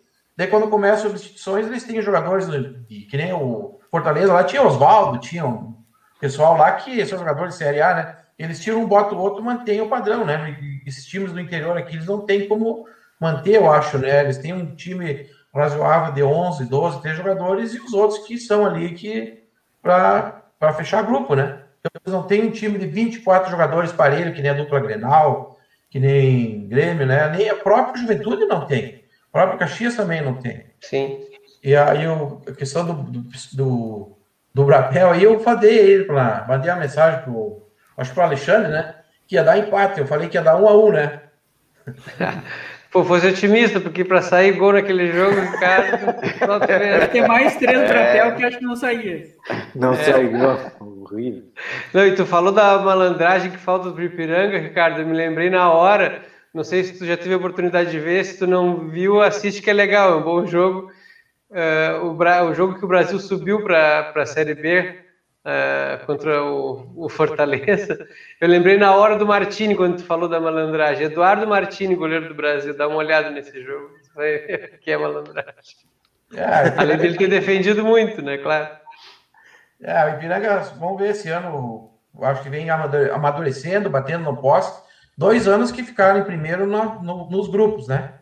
E foram para os mata-mata e não deu. No ano anterior, não nesse último série, na série C, o Ipiranga jogou contra o. Não me, não me vem na memória, mas estava ganhando 1x0 aqui, ia para os pênaltis, né? E o, se, se perdeu 1x0 no jogo de ida, e aqui estava ganhando 1x0 estádio, aqui tinha 30 mil pessoas. Foi o último jogo que eu vi com todo aquele pessoal. E o cara, nos 40 minutos, me cobra escanteio lá, bateu mais a grama do que a bola e o cara desviou e fez gol um a um. Segurasse que é pros pênaltis, né? Aquela ali desvaziou o estádio em cinco minutos. Ah, ela foi para doer. O Júnior, o Júnior Rocha, que é o treinador, ele quanto tempo ele está por aí, tu sabe, assim? Quanto tempo ele, ele é chegou aqui em dezembro. Ah, em dezembro. O treinador agora. anterior do Ipiranga, uh, o Júnior Rocha chegou agora em dezembro, ele assumiu após o o Ipiranga tinha passou aqui para o Ipiranga, era o Francisco é, Ipiranga trouxe o treinador. Quem, esse que estava São Luís de Juí estava fazendo um bom trabalho aí, o, eu, o que está no Juí agora. Tá, sei, sei, sei quem eu é. só não, me, bom, não bom lembro o nome dele. Eu. Ninguém de vocês lembra aí? Treinador do São Luís? Paulo Henrique Marques? É, ele, tá, ele fez um bom trabalho, ele iniciou o trabalho aqui ano passado, e no jogo da Série C, ele, ele foi demitido. Aí da Ipiranga trouxe um treinador lá do Nordeste, não lembro o nome dele, foi expulso aqui aqui contra o Londrina, ganhando o jogo 2 a 0 É um treinador muito motivador, assim, mas só que o cara era fora da casinha, né? Ele é aquele treinador, assim, que ele briga na, na agita, no, na beira do campo ali, né? São Paulo da vida. É, eu não, veio o nome dele, mas era um, que era um bom, um bom treinador, assim, né? Porque ele, imagina, estava ganhando o jogo do Londrina aqui 2 a 0 Uh, expulsaram do Ipiranga, continuou 2 a 0 Deu o juiz, expulsou mais um. Aí, quando expulsou mais um, invadiram o campo, daí ele expulsou o terceiro, expulsou o treinador, expulsou mundo lá. Aí os caras viraram o jogo 3 a 2 ah. Esse jogo eu estava assistindo lá.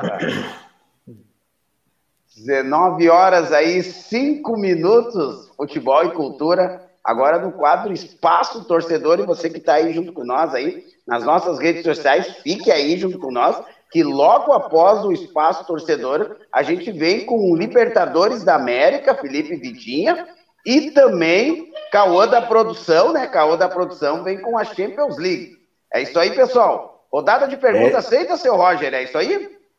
É isso aí, seu, seu, seu Alexandre. Tá, ah, tá, fazendo a parte fazendo não tão qualificada como o nosso amigo Fábio Rosário nosso, fazendo nosso parte aí do Boina titular. Né? É, o nosso Boina titular e deu uma saidinha para o café, mas daqui a pouco está retornando Já aí. Tá de volta. Então, eu vou fazer então uma pergunta para o Ricardo, é a pergunta aí que, que o Pelezinho sempre faz aqui, né?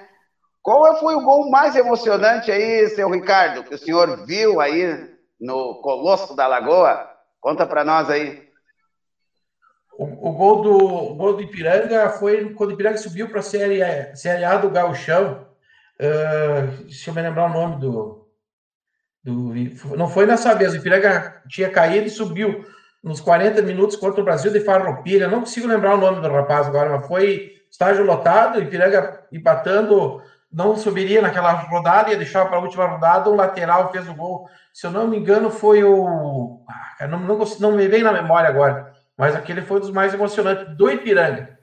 Entende? Mas um gol ali, que teve um, teve um gol ali também, do, sabe que ele teve três ou quatro grenais, né? O, porque eles trouxeram vários grenais para cá. E teve um grenal aí que o Internacional ganhou, ganhou por 2 a 1 um aqui. Eu ia ganhou por três grenais e o quatro que teve aqui, Erechim.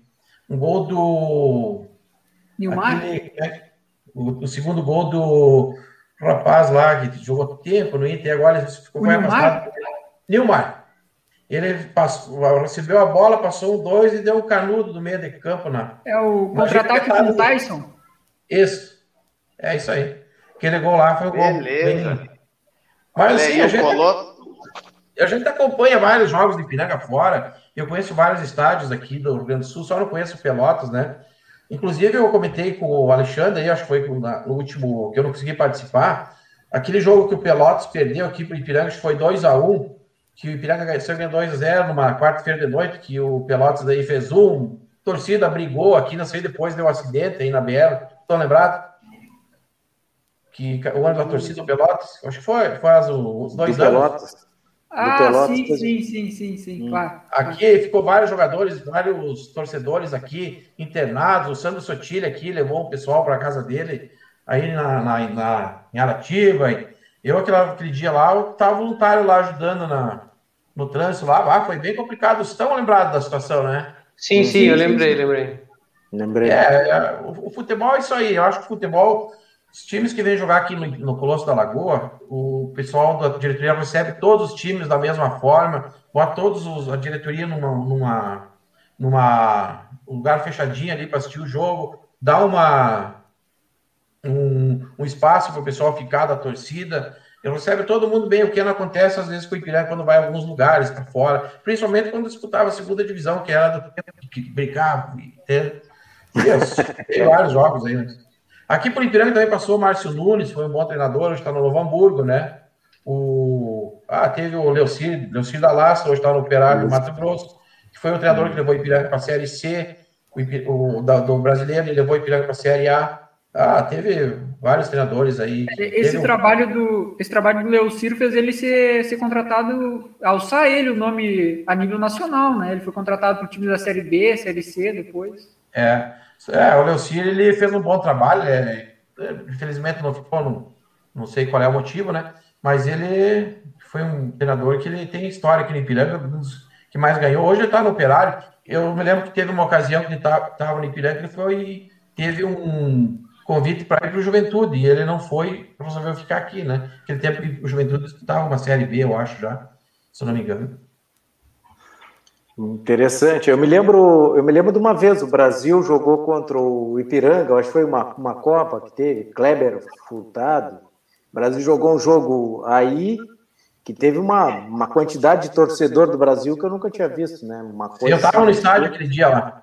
Bah, o Ipiranga, o Ipiranga perdeu acho que 1x0 ali para o Brasil, aí em Pelotas, e empatou 1x1 aqui. Se eu é. não me engano, veio 25 anos de torcida do Brasil para Erechim. É, eu nunca vi tanta gente, eu nunca tinha visto tanta gente. Sim. É, deu o Brasil, acho que foi 1x1 o jogo. É, Mas que, deve que... fazer mais ou menos uns, uns 15 anos atrás, mais ou menos. É, uns 15 anos atrás, para mais, eu acho até, né? É. Acho que faz mais. Mas, Ricardo, eu ia te agradecer aí. Tu tens mais algum destaque do Ipiranga aí para conversar aqui? Que a gente já tem o, já subiu o nosso âncora aqui e já tocou a sineta, já subiu a placa, né, Fábio Rosário? Não, fico à disposição de vocês. 10 minutos. A próxima oportunidade, se quiserem me chamar, os tem, a gente está aí disposto vamos a participar. Chamar, vamos chamar. Pode chamar quando quiserem que estou disposto. Foi um prazer. Quem sabe para falar com o campeão do interior ou do. Isso. Do uma né, vaga da Série grande... C para B também? É, agora que joga, dizer... em joga em, em Caxias, né? Jogou com o Caxias. É. Saiu ganhando do esportivo sexta-noite, deixou empatar. Já tava, tivesse ganhado. 40 e poucos, né? Pô, foi 40 é, e poucos. 46. E temos o é. Caxias e o Grêmio aqui, né? Acredito que dá para chegar, mas complicou. Acho que é mais fácil jogar com o Grêmio aqui que provavelmente deve vir com reserva já classificado, enquanto o Caxias na sexta-feira. Uhum. Então tá. Não, e te dizer que o Ipiranga joga um muito bom futebol, hein? Muito bom mesmo. Olha, muito impressiona. Muito né, Roger? Bah, me impressiona o Ipiranga. Ricardo, te agradecer aí, te deixar né, tudo de bom. Muito obrigado por ter aceitado o nosso convite aí. Obrigado, prazer e obrigado pela oportunidade. Quando estou à disposição para próximas lives, as próximas programas aí, pode me chamar que estou disposto. Tá certo. Valeu, para vocês e uma boa semana a todos. Igualmente. Okay. Um abraço, hein? Tudo de bom. Um abraço. Fábio Rosário horas... seguiu o nosso, nosso caminho. Sete horas, 12 minutos. Seguimos, então, nosso finalzinho aqui do Ótima entrevista, né? Ótima, muito boa. Uhum. Ótima entrevista. Nós acabamos de conferir o Ricardo Parabéns, no espaço, espaço do torcedor. E tem gente chegando no canal do YouTube, Projeto Vida, mandando tamo junto, pessoal. Um abração a todos. Hoje, que é domingo, 8 horas da noite, no Instagram, tem Projeto Vida ao vivo no Instagram com o nosso camarada Alcides o Sidão. Então não perca, sai daqui do YouTube, do Facebook, do Twitter, da Rádio Com e corre para o Instagram para acompanhar o Projeto Vida a partir das 8 horas da noite. O Geraldo Moraes, também nosso camarada, colocando boa noite, coloca que o treinador era o Cascudo do GAF. Do Farroupilha, Grêmio Atlético Farroupilha, colocando o Geraldo Moraes, que o treinador era o Cascudo. E o Geraldo Moraes traz uma informação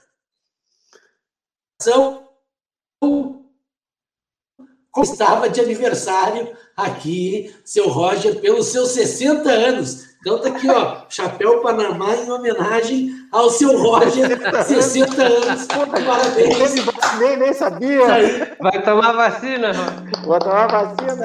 Informa, informação do seu Geraldo. Informação, informação do Geraldo Moraes, mas vamos perguntar.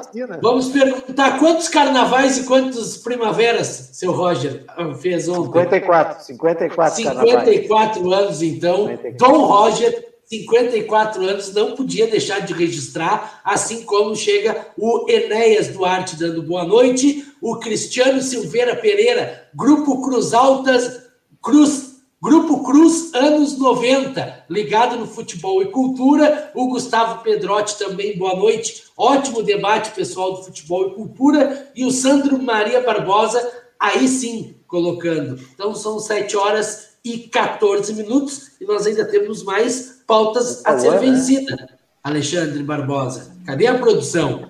A Sandro pergunta Mar... que fica, cadê Maria... a produção?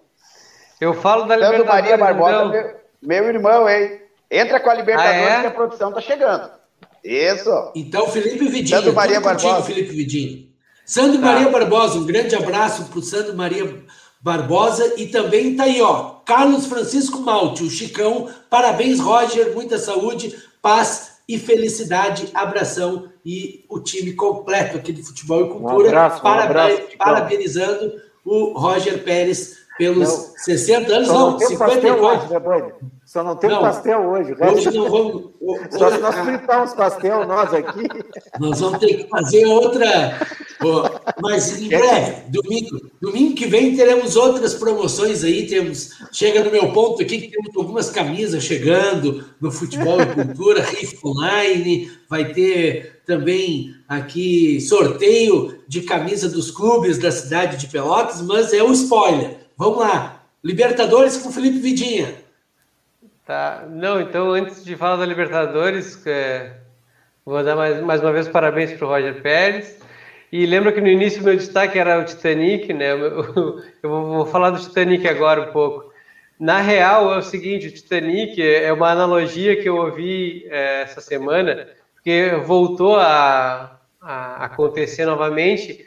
O Greg News, que é o programa, o programa da HBO, que tem o Gregório do Vivier, ele fez essa analogia sobre o Titanic, porque o programa volta agora com o programa com o Brasil registrando 300, mais de 350 mil mortes, né? Então é uma analogia legal que ele trouxe, porque o Titanic, todo mundo sabe, foi aquele navio imenso que naufragou e não tinha bote, salva-vidas para todo mundo, né? As pessoas em pânico correndo e os músicos tocando para tentar acalmar, né? Então, a gente segue falando de futebol, né? Futebol e cultura aqui. E não tem como não fazer essa analogia que eles usaram, sabe? Eu sinto um pouco que, apesar da gente trazer as discussões do futebol e, e, e todas as pautas que a gente trouxe no programa, é, a gente parece um pouco os músicos os do Titanic, músicos. né? É. é. A gente está falando de futebol, né? Mas é surreal, assim, é, surreal. tudo que a gente tem visto no, no país e, cara, falar de futebol é meio ridículo às vezes, mas é, a gente gosta do futebol, a gente não vai deixar de gostar do futebol, apesar de tudo que está acontecendo. Uh, bom, eu quis fazer a analogia também pelo seguinte: a Libertadores, na, na sexta-feira, teve o jogo do Grêmio, né, com o Independente Del Vale. O jogo que, para quem não sabe, o Independente Del Vale é do Equador, e o jogo aconteceu no Chile. Por que, que aconteceu no Chile? Porque o Renato. Paraguai, em Assunção. Paraguai, Paraguai. Desculpa. É, eu tô com o Chile na cabeça por causa de outra coisa, desculpa. É o vinho. Mas, né? eu acho que é, é o vinho chileno. Casineiro del Diabo lá? É, é. Mas o jogo, o jogo mudou de país, cara, em função da pandemia, né? Por quê? Porque o Renato foi diagnosticado, né, em um dos testes desse protocolo que eles fazem, com Covid é, mais dois jogadores do Grêmio, né? Já no, é, no Equador. O lateral Wanderson e outro que eles não falaram. E o Paulo Vitor, né? O goleiro? Isso, isso, Paulo Vitor. Paulo Vitor, né? É, outros dois já diagnosticados lá. Cara, primeiro assim, a gente pode até ser otimista e dizer que o Grêmio foi muito correto e tal, mas vamos lembrar que antes dessa viagem teve o Grenal. Eu não é. sei quem é, que, quem é que faz essa, essa checagem ou fiscaliza se esses exames são sérios, mas quem garante que já no Grenal, né, cara? O Renato já não anunciou. Não, sem máscara, né, Ovidinha? Pois é, porque, ele, cara. cara sem máscara tinha no Grenal. Bom, enfim, ah. uh, não, não vou ser leviano e acusar, porque a gente não tem como provar, obviamente, né? Mas, cara, é mais um retrato desse Titanic afundando e a gente falando de futebol, né, cara? O, o jogo mudou de país para ser realizado. É, e, enfim, o jogo, o jogo aconteceu, o Grêmio perdeu para o Independente Del Vale, foi 2 a 1 né? Saiu ganhando com o Diego Souza aos 9 minutos e depois o Independente virou com dois gols do Lorenzo Fara, Faravelli. O Independente se impôs, né? Se impôs. Pois é. Até se vocês quiserem comentar um pouco do jogo, é, eu, te, eu, tenho os outros jogos aqui, mas a gente pode falar um pouquinho desse jogo já, se quiserem. Eu quis começar por ele pelo, pela questão da, da mudança de, de local e tudo mais. É, eu acho que entra no que a gente estava falando. O, o, era, o, o Independente Del Vale era o, é o ex-time do atual treinador do Internacional. E, e, é um time que sempre jogou para cima. Foi um time que tocou cinco no Flamengo e depois, depois tomou quatro no jogo seguinte. Mas é um time que, que joga para cima, né? E o Grêmio até atacou, mas depois o Grêmio recuou e quando recuou, eles foram para cima e foram muito superiores, muito superiores, assim. Sem medo de, de perder, viu, seu Roger? Atacando. é. Bom, então, fora esse jogo, na terça-feira, dia 6, eh, o São Lourenço recebeu o Santos, né? Perdeu por 3 a 1 o, Na quarta-feira, o Libertar recebeu o Atlético Nacional venceu por 1 a 0. E na quinta, o Bolívar recebeu o Júnior Barranquilla, da, da, Colômbia, ganhou por 2 a 1. Uh, é, eu posso passar rapidamente, se quiserem, os grupos. Querem que é, uma boa. Teve, teve sorteio na sexta-feira, né? Pois é, com o sorteio da sexta-feira, os grupos da Libertadores ficaram assim: no grupo A, Palmeiras, Defesa e Justiça uh, Universitário, é só universitário mesmo. Pois é, e, e o, a quarta vaga ficou, fica entre o Independente Del Vale e o Grêmio, né? Uhum. Uh, o grupo B tem o Clube Olímpia, Internacional, Deportivo Tátira e Always Red. Uh, grupo C, Boca Juniors, ba Barcelona de Guayaquil, né? O The Strongest e a quarta vaga vai ficar entre o Santos e São Lourenço, então o Santos com vantagem. O grupo D, River Plate, Santa Fé, Fluminense e a quarta vaga, o Júnior Barranquilla ou Bolívar. O Bolívar venceu o primeiro jogo. Grupo E, São Paulo, o Racing, o Esporte Cristal e o Rentistas. Grupo F, Nacional, do Uruguai, Universidade Católica, Argentino Júnior e a quarta vaga vai ficar entre Atlético Nacional e Libertar. O Libertar venceu o primeiro jogo por 1 a 0. Grupo G, Flamengo, LDU, Vélez e Sárcio e o Universidade La Calera. União, União La União. União, perdão, perdão. E o grupo H, Cerro Portenho, Atlético Mineiro, Atlético, América de Cali e o Deportivo Lagoaíra. Esses são os grupos, então, da Libertadores. Não sei se vocês querem fazer algum comentário com relação a. Eu só, eu só queria destacar que, que, a questão é, é, o Brasil, né? Não, é, não são os outros países da América do Sul. A gente teria já agora as eliminatórias das seleções e não, não teve por conta do Brasil. O, o Peru. É, é verdade, uma, é isso aí mesmo, André. É verdade. O, país é, o Peru é um país com 32 milhões de habitantes e teve 3.600 mortes. Tá? Isso, isso, já, isso, é bem, isso é bem menos do que teve o, o Rio Grande do Sul já. Né? A gente tem um exemplo do Uruguai aqui. Vocês provavelmente conhecem alguém, algum Uruguai, porque aqui em Pelotas tem é uma comunidade bem grande. O pessoal está indo no, no, Uruguai se vacinar. Gente com 18, 20 anos está indo no Uruguai se vacinar. Enquanto a gente está uhum. numa uma lerdeza absurda da, das vacinas por, por, conta de toda a inoperância do governo federal, que de um negacionismo é, não quis fazer os acordos lá para ter as doses previamente, enfim. É, a gente não, é, o nosso futebol não está ocorrendo de forma melhor, a gente não está tendo as eliminatórias, a gente não está regressando aos estádios pouco a pouco, como alguns países latino-americanos já, já, estão fazendo por conta da inoperância do, do governo federal. É isso?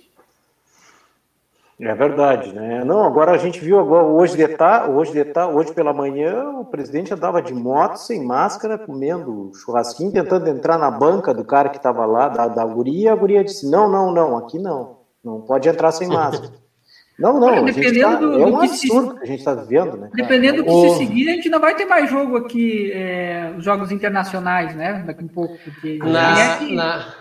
Aliás, falar, André, ah, só pegando uma carona com o comentário do Vidinha e também com o que o Roger e o André estão falando, é, vale lembrar que no dia 4 de março, se eu não me engano, 4 de março, teve uma matéria no jornal El País, no site do El País, que foi escrita pelo Diogo Magri e ela repercutiu muito, no qual o título da matéria é Futebol ignora auge da pandemia e campeonatos continuam sob protestos de médicos e treinadores. A Covid-19 é um rival que mata. E neste, né, nessa matéria era só para ser uma entrevista de protocolar antes do, de um jogo do Campeonato Mineiro, mas Lisca, que é um treinador do América, se permitiu falar sobre muito mais. Abre aspas. É quase inacreditável que saiu uma tabela da Copa do Brasil, um torneio com 80 clubes, com delegações de 30 pessoas, que vamos ficar levando de um lado para o outro no país. O país parou, gente. Não tem lugar nos hospitais eu estou perdendo amigos, amigos treinadores, é hora de seguir a vida. Velho, pelo amor de Deus, nós estamos apavorados, desabafou o treinador do América naquele 4 de março. Segue a pauta aqui. Quando que vão parar os jogos. Aliás, nós estamos aqui falando sobre futebol e sobre cultura, e um dos nossos slogans sempre foi: nunca foi só futebol. E a gente tem a plena tranquilidade e certeza de dizer aqui para os nossos internautas que somos a favor que pare o futebol e que vacina já para todos, e lockdown, e o pessoal faça o seu distanciamento, que é a única maneira de que nós possamos controlar a pandemia, diferente do até então ainda presidente que passa aí discursando ainda sobre o, um, um tratamento precoce, sobre remédios que não têm uh, nenhum sucesso já provado cientificamente e que passa o final de semana então fazendo uma antipolítica contra a pandemia, sem o uso de máscara, ele e toda a sua equipe. Enfim, são seis, 7 horas e 26 minutos, o tempo corre. O Carlos Francisco volta dizendo parabéns para o Roger e também que o grande presente é ter vocês aí no final do domingo. Ótimo programa, valeu. E o Geraldo Moraes volta sempre um bom papo neste programa. Parabéns a todos descontração e boa informação. Apesar de toda descontração e boa informação sobre os campeonatos, sobre o futebol e sobre cultura, estamos atentos e preocupados com os números da pandemia, não só aqui no Rio Grande do Sul, como no Brasil, que já faz mais de uma semana que passa a ser uma ameaça global. O Brasil é uma ameaça global a todos os outros países, inclusive os países vizinhos, como bem disse o André, o país Uruguai, que faz fronteira aqui com a cidade de Jaguarão, por exemplo, a poucos quilômetros da cidade de Pelotas, e já estou vendo e recebi no ponto, aqui somando na nossa live, Cauã Barbosa, apesar de o pessoal que está nos acompanhando estar tá ali escrito Alexandre, mas é ele, é a produção do Resenha Esportiva, passando por aqui, Cauã Barbosa, bem fardado, com a 11 e com o cabelo na régua. Boa noite, Cauã Barbosa. Seja bem-vindo ao nosso time. Boa noite, senhores. Ah, tive que dar, tive que dar um Boa prato, né, noite. Né, tive que dar um prato. Tava, tá massa, tá massa. Mas botamos na régua, né? Botamos na régua, estamos fardadinho aí, ó, fardadinho com a 11 do baixinho. Que camisa, hein? É, essa daqui é... Eu, eu sempre fui fã do baixinho, né? Essa daqui é a 11, né? Ó, o umbro, detalhezinho, ó, oficial aqui. Não, aqui Última é, camisa bonita da seleção, né? É. É, eu, eu para mim essa daqui tem a questão do Romário ter sido o melhor do ano nesse mundo e dele ter trazido a Copa, né? Aqui detalhezinho da CBF, tudo. Camisa muito top. Então vamos lá, então, pessoal. Champions League, é isso mesmo, né? Isso. Tivemos, tivemos a volta do menino Neymar, né? Tivemos a volta dele, ele voltou, pifou, né? Pifou o Marquinhos. Vamos lá, então, para esse jogo. Então, o PSG ganhou do Bayern de Munique de 3 a 2. Um jogo aí bem movimentado, né? Bem movimentado com o treinador do Bayern de Munique, me perdão, agora acabou me fugindo o nome do treinador do Bayern de Munique, uh, jogando, uh... usando muito bem as peças.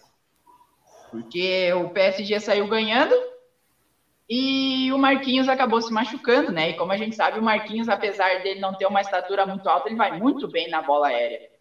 Tanto defensiva, como ajudando lá no ataque também e o seu treinador do Bayern de Munique, quando você machucou comemorando, você machucou comemorando o gol, nosso Marquinhos, né? Um jogo na neve também.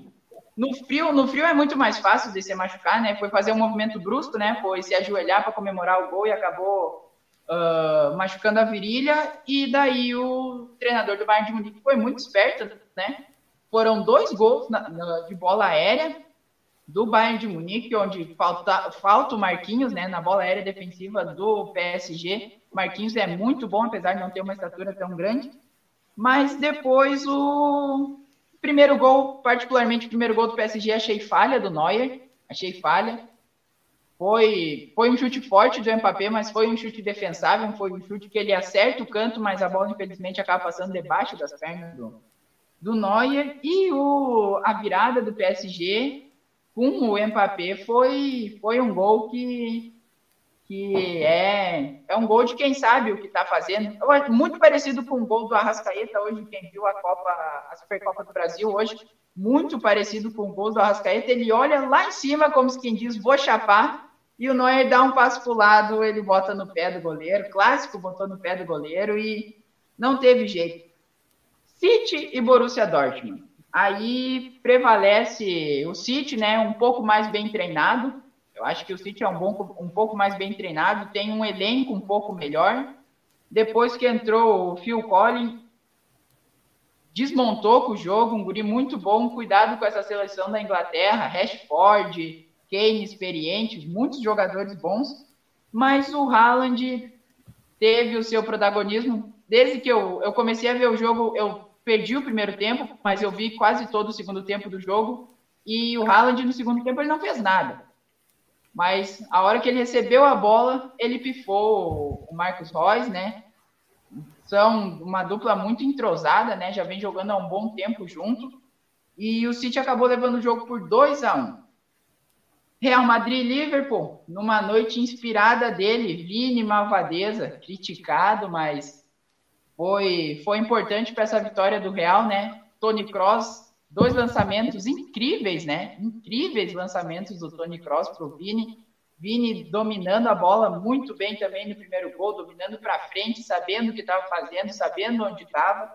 E o Liverpool ainda deu, deu para descontar ainda, o jogo acabou 3 a 1 E Porto e Chelsea, Porto e Chelsea prevaleceu um time melhor treinado, né? Como o senhor André Carvalho já tinha falado no domingo passado, né? O Chelsea é mais bem treinado. O Chelsea tem tem uma tática de jogo que funciona muito bem, sabe? O Chelsea sabe o que faz quando está com a bola e sabe o que faz quando está sem a bola também. E é isso Mas aí, o, então. O Porto pressionou no início, né, Cauã? O, o, Porto, eu acabei vendo os melhores momentos do jogo. O Porto teve, o Porto teve a oportunidade, mas entra aquela velha, aquela velha máxima do futebol, né? Quem não faz leva, né? E o Chelsea um pouco mais bem treinado, né? Sabe, o, sabe o que está fazendo com a bola. Não é um time que se assusta, né? Não é um time que parte por desespero. Não é. Mesmo com o jogo em 0 a 0 o Chelsea manteve a calma, sabia o que estava fazendo com a bola. Não Tem o Mason Mount, né? Jogador de primeira linha também. Que golaço, hein, seu André? Que golaço do seu Mason Mount, hein? Que golaço, sabendo onde estava sabia o que estava fazendo com a bola no pé também e muito bom jogador ele, muito bom jogador. E o Chelsea com o uniforme, eu particularmente achei aquele uniforme do Chelsea bem bonito, aquele azul com rosa. É. Gostei mesmo daquele. Achei bem bonito aquele uniforme do Chelsea. Gostei mesmo. Então ficou assim, então. PSG e Bayern de Munique 3 a 2 para o PSG, sempre lembrando que a Champions League ainda prevalece com o gol fora, né? Que é muito importante, né? Muito importante o gol fora, você fazer um gol fora. Eu e o pai, às vezes, aqui conversamos que às vezes é muito mais vantagem tu. Uh, na Champions League é mais vantagem tu perder de 2 a 1 um do que de 1 um a 0 né? Porque tu ainda tem o gol fora. Com 2 a 1 um, tu tem o gol fora e o gol fora é muito importante para quem vai jogar em casa, né? E é isso aí, então, pessoal. Vai ficar assim, então. Bayern de Munique e PSG 3 a 2 Manchester City, Borussia Dortmund 2x1 para o City, Real Madrid Liverpool 3x1 para o Real Madrid e Porto e Chelsea 2x0 para o Chelsea. Você sabe que, que quem me chamou a atenção nessa, nessa, nessa, nessa Champions aí, nessa rodada da Champions, foi o Borussia, sabe? Que eu achei que o Borussia não tivesse um time tão competitivo, e eu achei muito competitivo o time do Borussia. Hein? Vai dar trabalho, tem uma gurizada lá que, que, que o, até que o Guardiola estava falando, né, que o Borussia tem bons empresários, por isso que tem uma gurizada muito boa lá, bons empresários que colocam muito bons jogadores lá. Olha, eu fiquei impressionado mesmo, assim. E, muito bom. E seu, seu Roger, eu acho que eu acho que num jogo de futebol, claro, a gente tem que sempre lembrar que o jogo de futebol é um jogo coletivo, né? Meu pai sempre me ensinou isso, o jogo de futebol é um jogo coletivo. Você joga em grupo, tem uma, tem uma tática, tem é como é como é como uma banda, né? Você ensaia para aquilo, né? Você ensaia para o show. E o jogo de futebol é um jogo coletivo. Mas quando você tem um jogador acima da média, quando você tem um jogador acima da média, é, é diferenciado. O coletivo do Manchester City é muito bom. Mas convenhamos que para a idade que o Haaland tem, ele é um jogador muito acima da média, né? O que ele está fazendo com 20 anos, 19, 20 anos, é, é absurdo, né? E ele, ele mostra maturidade dentro de campo que jogadores um pouco mais experientes, mais rodados não mostram, né? Ele sabe o que faz. A pifada dele para o Marcos Reus é, é um posicionamento dele incrível. O zagueiro também, o zagueiro deveria ter ido, ter ido nele, o zagueiro foi, não foi, foi, não foi, acabou não indo e o, o Haaland foi, foi, soube dar o passe, né? Soube dar o passe, deu, deu bem. O zagueiro ficou meio vendido na jogada, né? O zagueiro acabou ficando na linha, na linha do impedimento e não, não saiu para dar o bote no Haaland. O Haaland acabou fazendo um belo passe de primeira, né? Com a perna esquerda, que é a boa dele, e o Royce acabou empatando o jogo, depois o City foi lá e virou, mas eu acho um bom resultado para o Borussia, esse 2 a 1 fora de casa. Vai jogar em casa agora, independente se tiver torcida ou não, jogar em casa é sempre um fator muito interessante. O Caô, o, são é, os, é o pessoal do Haaland que foi conversar com o Barcelona ou não? Eu, eu posso ter ido de outro jogador? A questão do Haaland com o Barcelona é a seguinte: o Barcelona tinha dinheiro para. O Barcelona tinha a intenção de investir em dois jogadores, sendo eles Afonso Davis, lateral do Bayern de Munique, e o Haaland. Foram oferecidos ao Barcelona. O Barcelona tinha dinheiro para investir nesses jogadores, mas acabou optando por investir em outras, outras, outros jogadores, né? O dinheiro que era para ser investido no Haaland foi contratado o Brian White, né? Foi contratado o Brian White, hoje centroavante do Barcelona. Esse dinheiro do Brian White era o dinheiro que era para ser investido no Haaland e acabou não sendo. O Haaland está aí no Borussia, né? Borussia é time. Eu acho que o Borussia é um time. Como o Borussia é um time de linha, eu, eu acho que o Borussia é um time de linha da Europa. E o Haaland está muito bem no Borussia. Acho que não é o momento dele se deslumbrar com o nome, com o símbolo que o Barcelona carrega e querer sair do Borussia. Eu acho que ele tem que continuar lá e não se deslumbrar com o nome do Barcelona. Boa. Feito então, pessoal. Valeu, Correia. Feito então. Obrigado. 7 horas 37 minutos, 7 e 37 acompanhamos o Cauã Barbosa, direto de Cruz Alta, do Resenha Esportiva, onde o mundo dos esportes passa também por aqui, todo domingo, junto com o futebol e cultura. Ele bem fardado, com a 11 do baixinho e com o cabelo na régua. Antes de passar a bola para o Alexandre Barbosa, que já está vindo com tudo no espaço cultural, tem ali o, a participação do nosso internauta Geraldo Moraes falando sobre dica de filme. Dica de filme é com o nosso repórter André Carvalho. Ele que traz as dicas de filme e dicas de livro. Antes de chamar o Pelé, André Carvalho com a palavra. O Geraldo comentou aqui no Twitter, deu uma dica de, de filme, particularmente não conhecia, inclusive vou, vou buscar para ver essa semana. O nome do filme é Eu Torço para o Standard, que é o time Standard de Liège da Bélgica, né? É um filme de 2013, dirigido por Rito Liebman, e trazer a sinopse aqui rapidinho. Uh, abre aspas. Para Milo, o futebol é uma droga real, uma religião fanática e faz de tudo para contribuir por todos os meios, com todos os meios para a vitória de seu time, o Standard de Liège. O, a Bélgica, ela, até mais do que a França, é um time, é um país mais fanático por futebol do que no geral o, o povo francês é. Então, Fica uma dica, fica a dica de filme aí. Eu já dei uma olhada aqui, infelizmente não tem em nenhuma plataforma de streaming aí, mas baixe na internet, tem certamente tem o torrent aí, não tem, não vai ter muita dificuldade para para encontrar. Prometo assistir essa semana e trazer uma, uma resenha um pouco mais elaborada na semana que vem. Valeu aí pro, pro Geraldo pela dica de filme. Filme dica de filme de futebol a gente tá sempre procurando.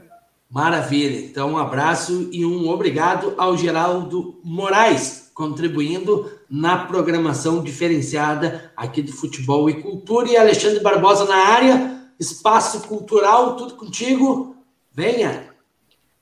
Beleza, galera? Estamos, estamos na, na espera aí do nosso Carlos. Estamos aqui, estamos aguardando ele aqui. Ele não, não respondeu ainda. É, não respondeu aí? Não. Opa, não ele, eu abri o WhatsApp aqui, ele disse que está está no aguardo lá. Nosso meu São amigo problema, Carlos. É um problema de satélite, sabe como é que é? Meu vai, sai de Cruz Alta, vai lá no Canadá, volta, mas ele vai conectar. Vamos lá. Ah, vamos lá, estamos no aguardo do, né? meu amigo Estou aguardando ele aqui. Estou aguardando ele. 7h40. Vamos dar uma olhadinha aqui. Ah, eu acho que ele. Acho que. Ah, tá, tá por aqui, já chegou aqui então. Já chegou. Aí, vou... olha aí, ó. Vou então, subir tá. ele aqui. Vamos subir aí. aí. Vamos lá, então. 19 horas Opa. e 40 minutos. Roger Pérez, André Carvalho, Felipe Vidinha, Fábio Rosário, Rádio Com Pelotas. É com imenso prazer que eu apresento aí um dos professores, né? Professor tá aí agora, ó. Opa, aqui desse lado. Não, desse lado aqui. Não, Isso. aqui. É, meu amigo, meu amigo aí, professor Carlos Tongo, né? Grande, grande colecionador de vinil aí, grande conhecedor da música. né? E aí eu vou deixar para ele se apresentar um pouquinho, mas já vou fazer o merchan. Você que ainda não conhece, né, o momento do rock lá no Instagram, vai lá, né, professor? Vai lá então e assiste lá os vídeos do meu amigo Carlos Tongo e que hoje vem falar aí de um músico polêmico, né? E eu já vou então de antemão aí, né, e agradecer a sua presença, professor Carlos aí. O senhor pode a conversa aí agora é com o senhor aí. Muito obrigado pela sua presença. Meu amigo Carlos Tongo, um dos mais requisitados aí na área do rock and roll aqui no Noroeste uh, Gaúcho, pessoal. Professor, a palavra é com o senhor agora. Obrigado aí, Alexandre. Obrigado pelo convite. A honra é minha de estar aqui. Inclusive, eu fiquei encantado com a conversa sobre futebol. Eu, particularmente, não, não entendo muito de futebol, mas qualquer pessoa que venha falar de futebol comigo, eu vou dizer: olha, cara, você tem que acompanhar a Rádio Com Pelotas ali, porque ali o pessoal faz uma análise completa de toda a caminhada aí mesmo. Muito bacana essa conversa. Parabenizo aí todo mundo aí, uma coisa muito bacana mesmo. Mas eu que me apaixona mesmo, a minha paixão é rock, né? Eu particularmente dei aula muito tempo em cursinho pré-vestibular, Uh, o rock, para mim, foi desde a minha adolescência, com meus 12 anos, quando eu comprei o meu primeiro disco do Uriah Heep. É, nunca mais me desliguei do rock a partir dali. E, inclusive, o rock foi a minha, o meu socorro para mim pagar o meu primeiro curso superior. A gente não tinha dinheiro naquela época, não tinha para Uni, não tinha Enem, não tinha todas as facilidades de hoje, né?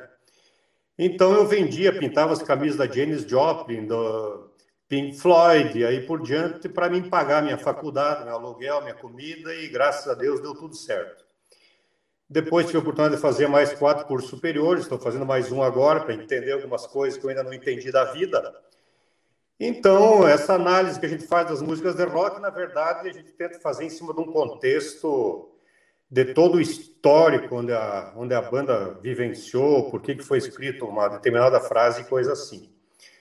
E hoje o tema aí seria o maldito dos malditos, né?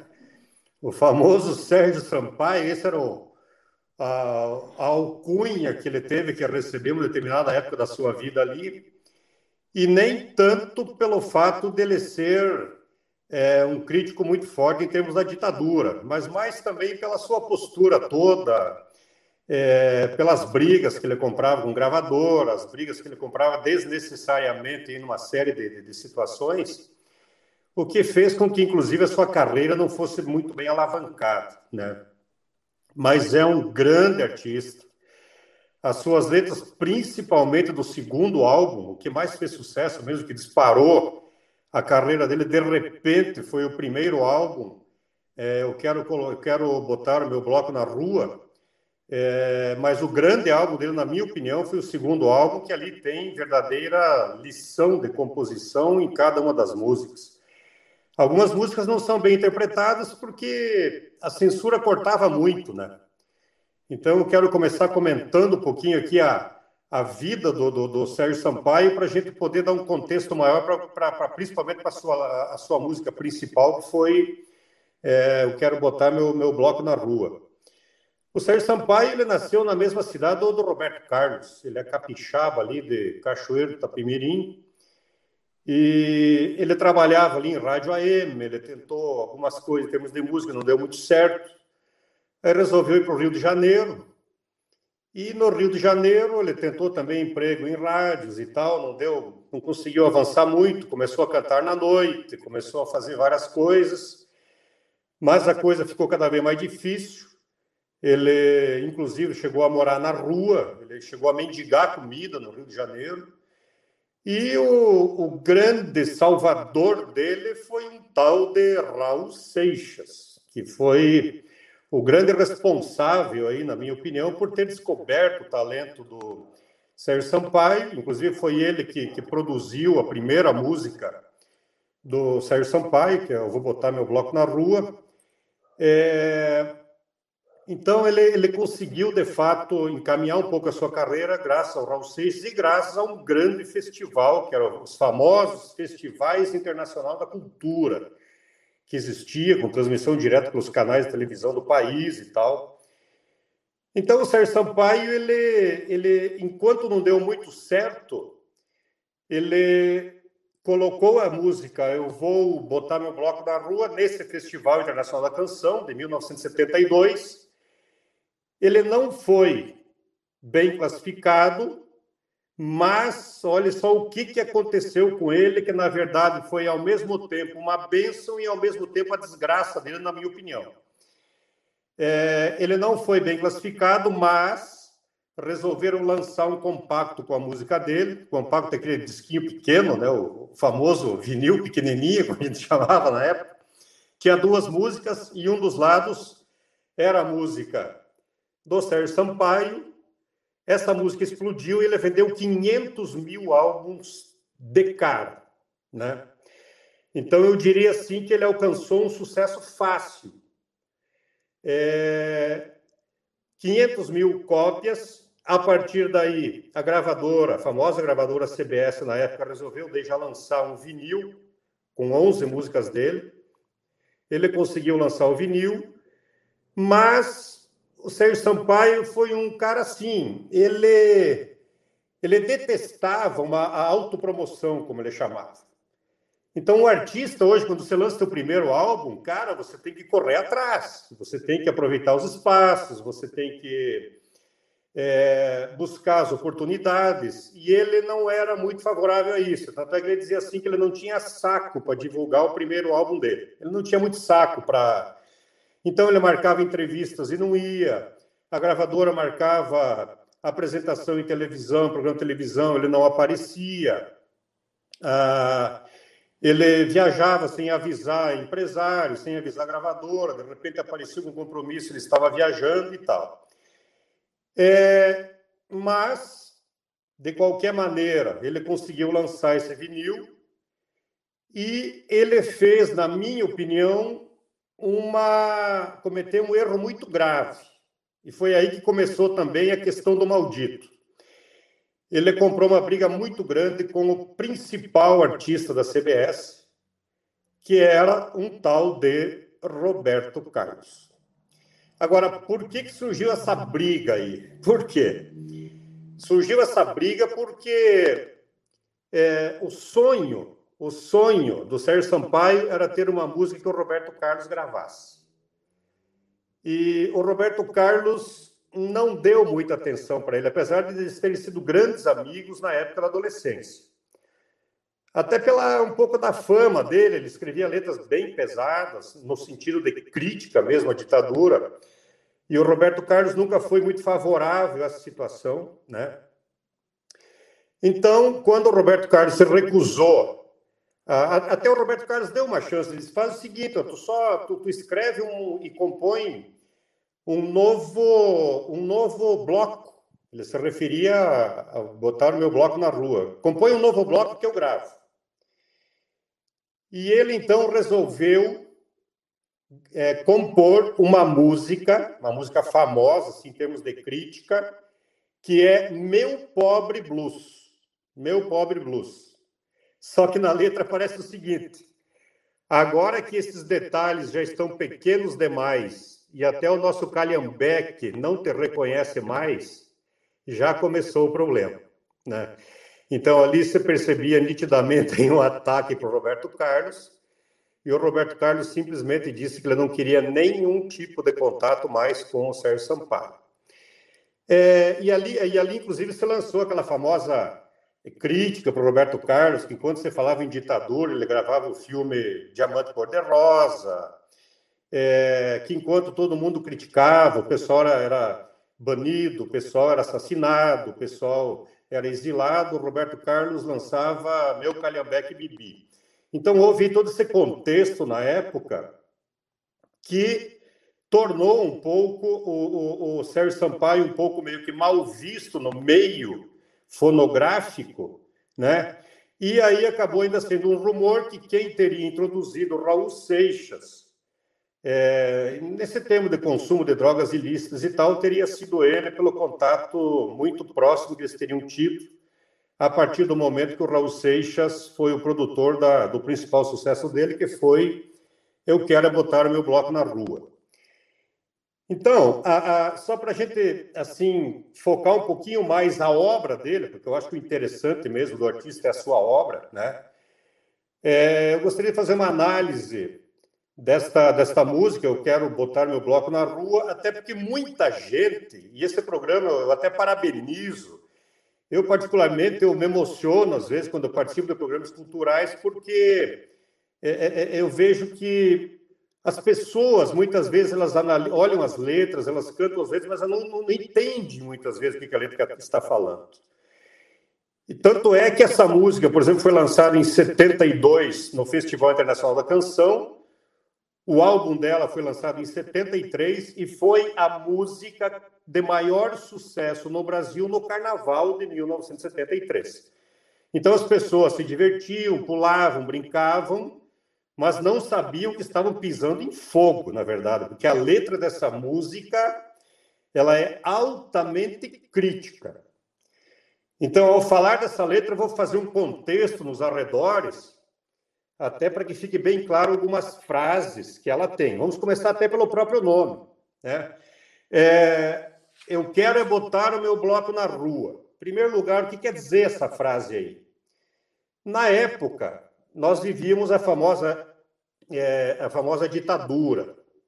Era o presidente da República na época era o Médici.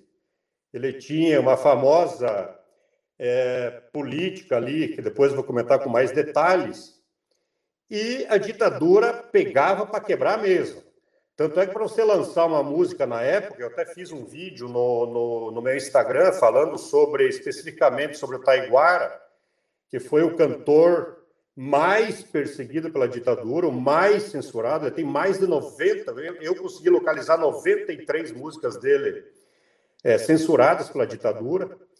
Então o pessoal tinha que dar um jeito de driblar, porque para lançar uma música tinha que pegar a letra e mandar para o departamento de censura de diversões públicas na época.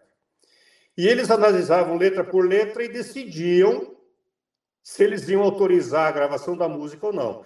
Então, eles tinham que usar de várias metáforas, eles tinham que dar uma disfarçada. Por exemplo, é, aquela música Cálice, do Chico Buarque de Holanda, ela demorou cinco anos para ser liberada. Por quê? Porque o cálice ele tinha dois significados muito fortes. Em primeiro lugar, ele remetia à última noite de Cristo, né, onde Cristo suou sangue. Então, o Chico Buarque queria dizer exatamente isso, que nessa época ali as pessoas suavam sangue, as pessoas sofriam, as pessoas eram perseguidas e mortas. E, na verdade, esse cálice, no término da música, quando o MPB4 entra com o coro deles no fim da música, eles falam mesmo, eles não falam cálice, eles falam cálice, cálice, né? Que era outra regra de ordem da ditadura. Você tem que se calar, você tem que manter a tua disciplina, você tem que fazer aquilo que é meio que determinado. Então, o, o, o Sérgio Sampaio ele era muito hábil em fazer essa, essa jogada de mestre aí para conseguir dar um possível recado sem que a, que a, ditadura percebesse. Então, quando ele põe esse nome, eu quero botar o meu bloco na rua, na verdade, ele estava dando uma continuidade à famosa música Caminhando, que a gente conheceu como Caminhando, aquela, para não dizer que não falei das flores, do Geraldo Vandré de 68, onde aquela música claramente pedia a união e a ação coletiva, né? Quem sabe faz a hora, não espera acontecer e tal. Então, quando o Sérgio Sampaio põe, eu quero botar o meu bloco na rua, ele estava dizendo exatamente assim: povo, nós temos que ir para a rua, nós temos que brigar pela nossa liberdade, nós temos que mostrar que nós não somos, não somos só um. Então, aqui ele pegou, inclusive, o contexto da famosa música na, é, música na a, a, a, Mosca na Sopa, do Raul Seixas, que foi lançado no mesmo ano, né? A Mosca na Sopa, muitas vezes as pessoas também não se dão por conta disso, é uma verdadeira crítica pesada para a ditadura. É, até para lembrar, eu sou a mosca que posou na sua sopa, é, que pintou para lhe abusar, que perturba o seu sono no seu quarto a zumbizar, e não adianta me dedetizar. Você mata uma e vem outra em meu lugar. Então, essa questão de ser bloco na rua ele estava reforçando isso, junto com o Raul Seixas. Nós somos um bloco, não adianta você me perseguir, não adianta você querer tapar minha boca, não adianta você. Porque você mata uma e vem outra em meu lugar. Então tem todo esse contexto nesse nome dessa música aí. Depois, na, na primeira estrofe, uh, eu só gostaria como parâmetro, mesmo até por respeito ao programa, eu não estou me estendendo demais, não estou falando demais, aí, meu amigo Fábio Rosário, aí, 19 horas e 56 minutos, né? A gente já passou aí um pouquinho do nosso horário, né? O professor sou, Carlos, o professor Carlos aí tá. Eu sou suspeito de falar porque eu sou um fã apaixonado por Sérgio Sampaio. Por mim, nós podemos ficar até meia-noite. Vai lá, professor. então você me corrige aí, eu reforço alguma coisa aí, Fábio, que eu fale aqui do Sérgio Sampaio. Estou longe, estou aprendendo aqui, professor. Verdade, vamos, vamos, seguimos o baile.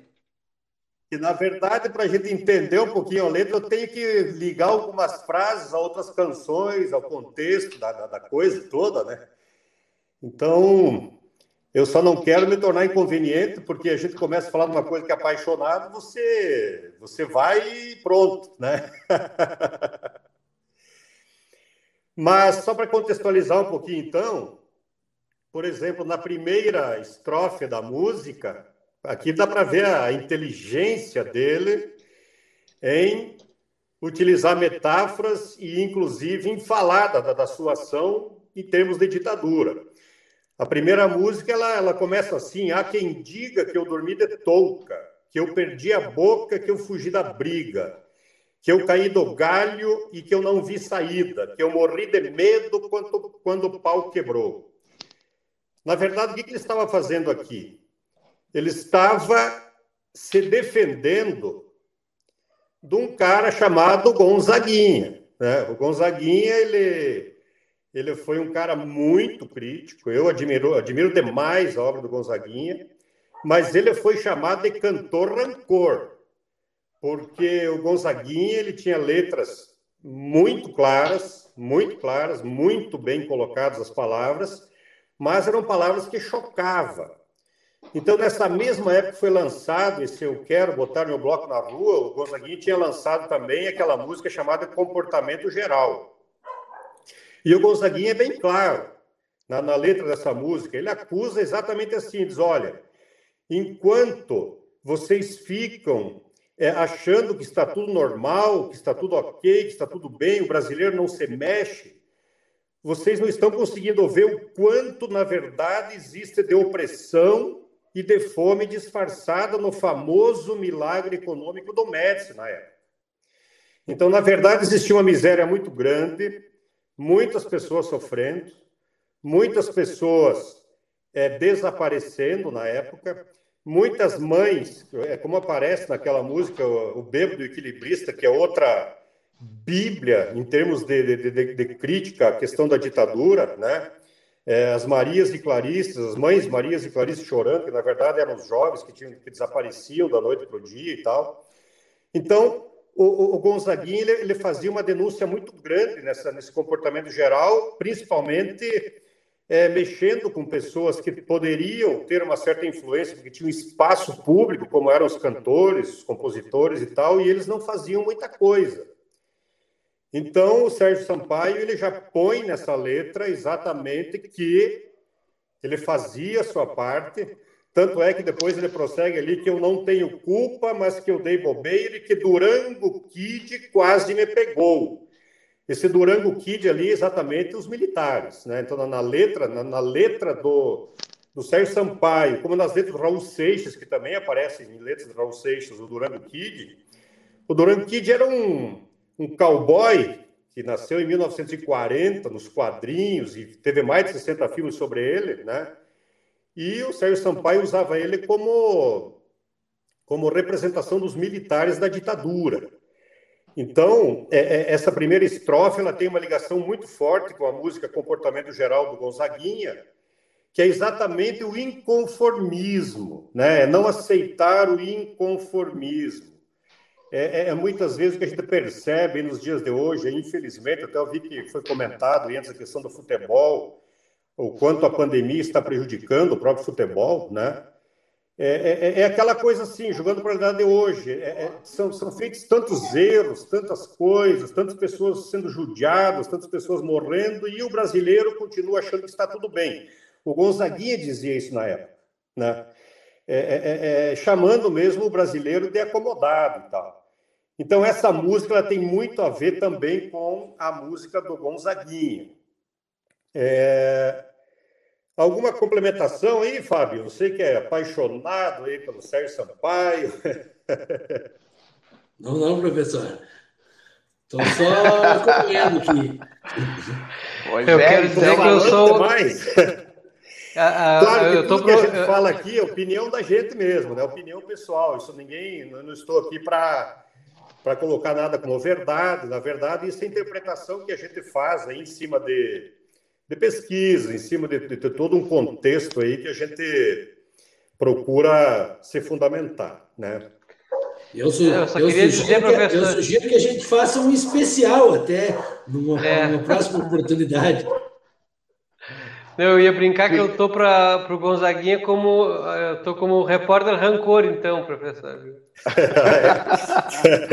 uh, só para só a gente lembrar aí, né, seu Roger, André, Felipe Vidinha e também Fábio Rosário, professor Carlos aí, né? A gente acho que não precisa, nem, nem precisamos maiores apresentações, né? Então ele está apresentado aí para a Rádio Com, está apresentado aí para o futebol e cultura, já fazia algum tempo que eu estava aí com essa, com essa carta na manga aí do professor Carlos, né? Então, a gente sabe que a gente tem um horário dentro do programa, né? E aí o professor aí deixou muito bem claro praticamente toda a biografia aí do nosso amigo Sérgio Sampaio e provavelmente vai ficar o convite aí, né? Já veio a primeira vez, já botou o pé na porta aí, legal, bacana demais. Sabia que o senhor iria vir aí com fazendo toda essa parte minuciosa aí de Sérgio Sampaio. Durante toda a semana aí a gente conversou, né? E o senhor bem bem atento, né? Mas aí fica a critério da bancada aí agora, né, Fábio Rosário? É tudo com o senhor aí agora. Eu só gostaria, para, digamos assim, é, é, não, não é, estender demais, até em respeito ao horário, como foi comentado, eu só gostaria de fazer um último link. Então, eu deixaria de lado algumas coisas, mas um último link dessa música, porque eu acho que é, esse link ele tem muito a ver com a nossa realidade atual. Por exemplo, a, a, a, aquela frase no fim da letra ali, onde ele fala brincar, botar para gemer. É, brincar, botar para gemer. O que, que significa, na verdade, essa frase? Primeiro, Aquele brincar ali significa o seguinte: que no último caso, se não tiver mais como é, resistir a tudo que estava acontecendo, então vamos brincar o carnaval. Vamos brincar e pelo menos no carnaval a gente tem toda a liberdade de protestar à vontade, né? Então era questão de você colocar a tua máscara, assuma a tua máscara, assuma a tua, tua fantasia e pronto. Só que aquela frase botar para gemer, essa frase, a origem dela aí, ó, ela tem um contexto muito sério, porque ela vem, inclusive, lá da, da, da, da famosa é, questão da ditadura do Salazar. Como é que surgiu isso aí dentro das letras na música brasileira? Vamos, vamos esclarecer isso. Essa frase ela tomou muito for, muita força com uma banda chamada Secos e Molhados. Então, os Secos e Molhados, eles lançaram o, o, o, o, primeiro álbum deles exatamente em 73, que foi junto com esse contexto da, da música Vou Botar Meu Bloco na Rua, junto com esse contexto do Gonzaguinha. E no álbum, o álbum dos Secos e Molhados, tem uma música que o pessoal não conhece muito, infelizmente, que o pessoal nunca analisou com calma, que ela traz uma coisa muito profunda, que é uma letra do João Apolinário, que é um poeta português que fugiu, inclusive, de lá, é, exatamente em função da, da, da, da, todo aquele contexto do Salazar. E ele é o pai do João Ricardo, que é um dos componentes da banda secos e molhados. E essa letra, a letra até o quem está acompanhando aí, eu recomendaria que desse uma lida, pelo menos na letra dela, ou escutasse a música com toda a profundidade, que a letra, ela, ela é a Primavera nos Dentes, o nome da letra, o nome da hum. música, Primavera nos Dentes. Ela fala uma coisa assim, ó, só para resumir, inventa contra a mola que resiste. Quem não vacila, mesmo derrotado, quem já perdido nunca desespera, e envolto em tempestade, decepado, entre os dentes segura a primavera.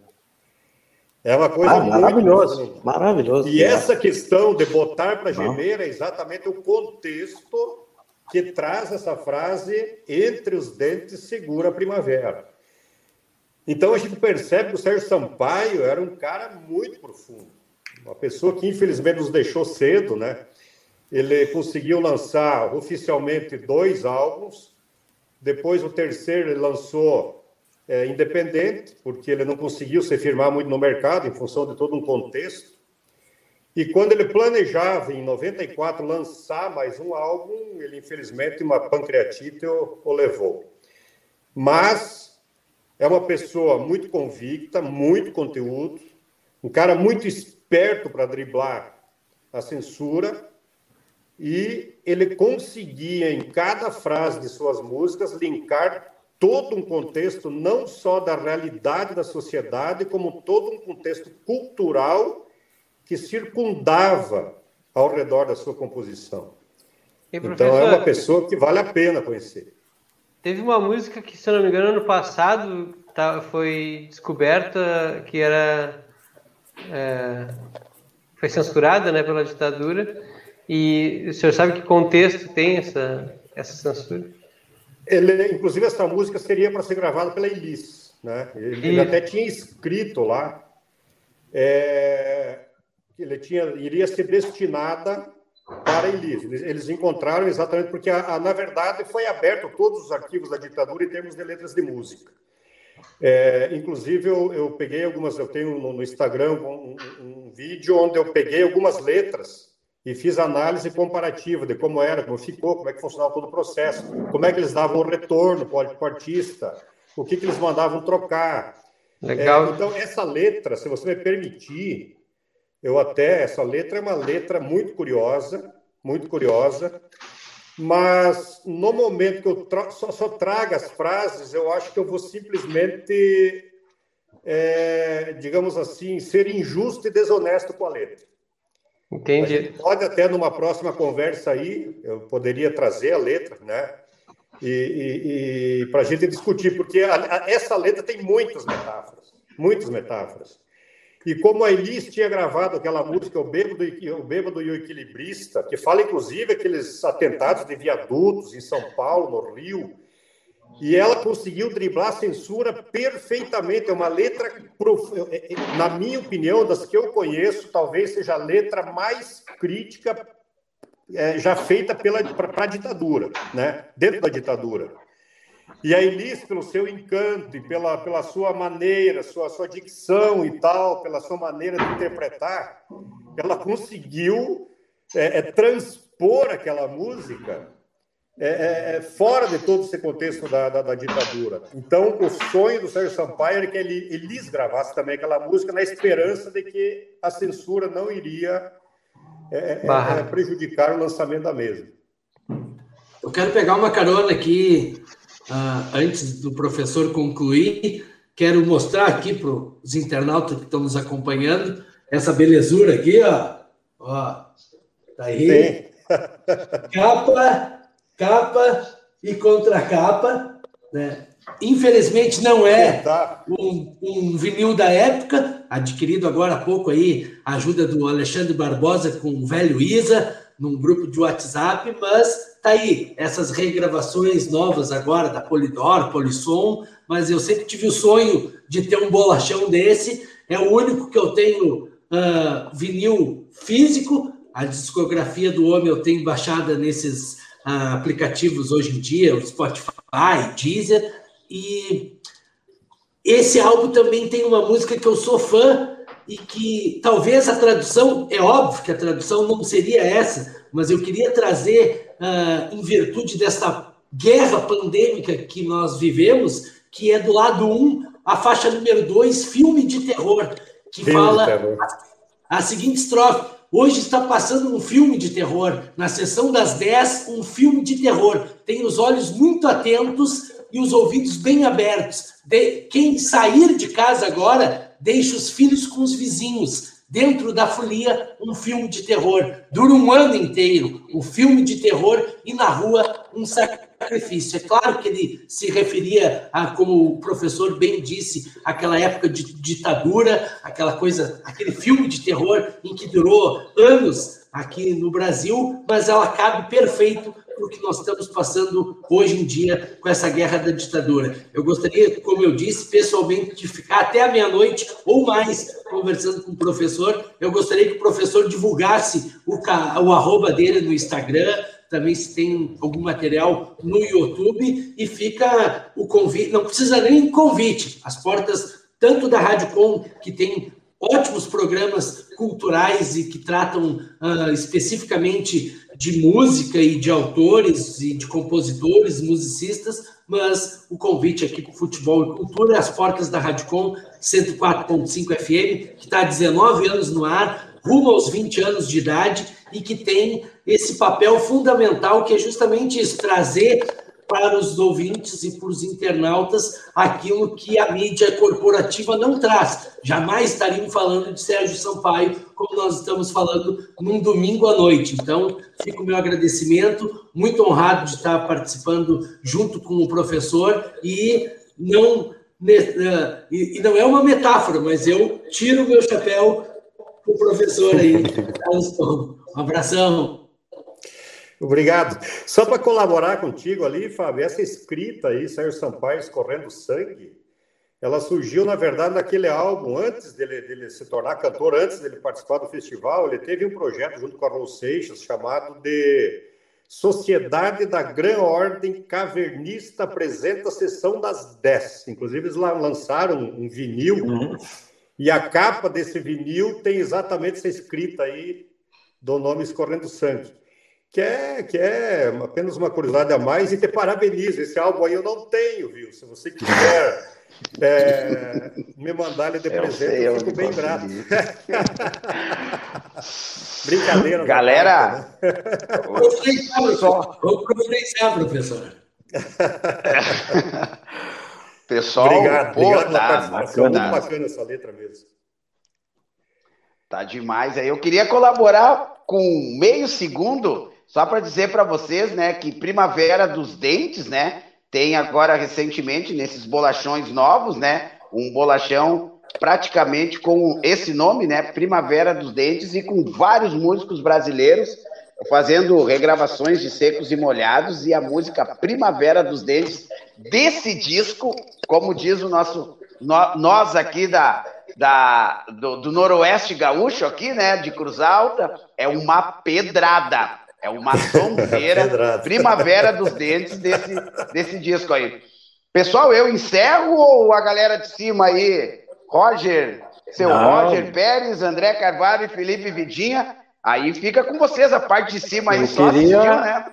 Eu queria, eu queria agradecer ao professor, uma bela aula mesmo, bacana. Eu também gosto de Sérgio Sampaio, gosto do, do, do Raul Seixas, gosto dessa turma toda aí e é uma e eram artistas né contraculturais né nesse momento que a gente mais precisava né mais precisa da música da poesia do, do cinema da arte em geral é na hora da, da que a gente está nesse momento que a gente vive que é um momento de, de repressão né embora né, não seja que nem a ditadura militar mas é uma uma, uma opressão horrorosa que a gente vive então, eu queria agradecer, professor. Muito obrigado mesmo pela sua presença e lhe convidar para o senhor trazer mais.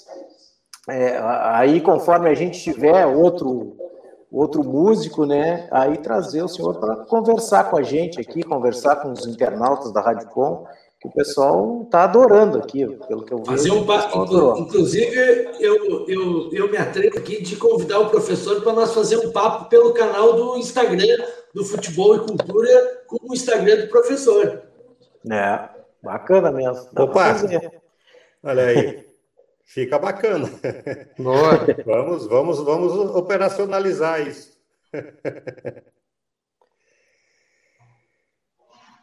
É isso aí, então, da minha galera. Parte, só agradecer também. Obrigado, professor. Tava muito bom. Obrigado. né, professor Carlos aí. Isso aí. Vai lá, Felipe Vidinha. Faz o agradecimento Não. aí. Só era só agradecer. Tá agradecido. André. tá bom. Ah, eu quero agradecer também aí, se porventura aí, quem gostar de rock, que queira acompanhar o Instagram, tem, tem, tem muitas coisas lá. Agora, em seguida, a gente vai gravar aí um vídeo sobre por que, que o Renato Russo segurou aquela música Que País é Esse? desde 1978 até 87. Para ter uma ideia, ele, ele não gravou, ele escreveu toda a letra em 78 porque ele acreditava que o país iria mudar e a letra dele iria ficar desatualizada. Olha só. Então ele esperou nove anos, que daí acabou a ditadura no Brasil, aí veio toda a questão do Tancredo Neves, veio toda a questão de, eleições diretas e tal, e ele percebeu nove anos depois que o país estava pior. E então ele resolveu lançar o Que País é Este, né? Então, é, é, tem vários vídeos comentando exatamente todo esse contexto aí do rock, e desmistificando. Tem muitas pessoas que acham que rock é sexo e drogas e pronto. Na verdade, o rock ele tem muita cultura, tem muita. Na própria Sexta-feira Santa, eu peguei uma música do Ozzy Osbourne e mostrei o, a profundidade do espiritualismo da música, de uma música do Black Sabbath, né? Então, o rock é isso. O rock ele tem muita coisa para contar. E Como é que está o Instagram do professor? De coração, né? Achei muito bacana aí conhecer vocês, conhecer o trabalho aí. Achei um profissionalismo extremo. É, a semana toda aí eu recebendo contato, a gente já percebe nesses contatos quando a coisa é séria, né? Porque às vezes as pessoas entram em contato e você só vai ter um contato novo em cima da hora, às vezes dá errado. Aí uhum. não, o Alexandre aí o tempo todo me munindo de informações e tal é, recebendo contato para que tudo desse certo. Eu parabenizo o profissionalismo, parabenizo a competência e, sinceramente, me sentiria honrado aí a gente voltar a participar. Que beleza, que bom, hein? Isso é bom, isso é muito bom. Fábio Rosário, não sei como é que é aí. Faltou Fábio. só o Instagram Geraldo, do professor. Geraldo, Geraldo Moraes coloca no canal do YouTube da nossa Radicom. Ótima participação. Bem-vindo, professor. Um reforço ao plantel do futebol e cultura. E a Maria Goretti coloca boa noite. Sempre um bom programa. Fica aí, então, a interação dos nossos internautas. O André, o André perguntou bem Professor, divulga o arroba do Instagram para nós, por favor, que nós vamos estar colocando também aqui nos comentários. Arroba Momento do Rock. É tranquilo. Fica o convite a todos que estão nos acompanhando. Corre lá no Instagram agora, arroba Momento do Rock. Esse momento maravilhoso aqui no Futebol e Cultura deste domingo, 8 e 19. Agora sim, juiz deu todos os acréscimos e apitou o final da partida. Obrigado, tenham todos uma boa noite e se cuidem. Obrigado. Boa noite, boa noite a todos. Valeu, valeu, valeu, galera.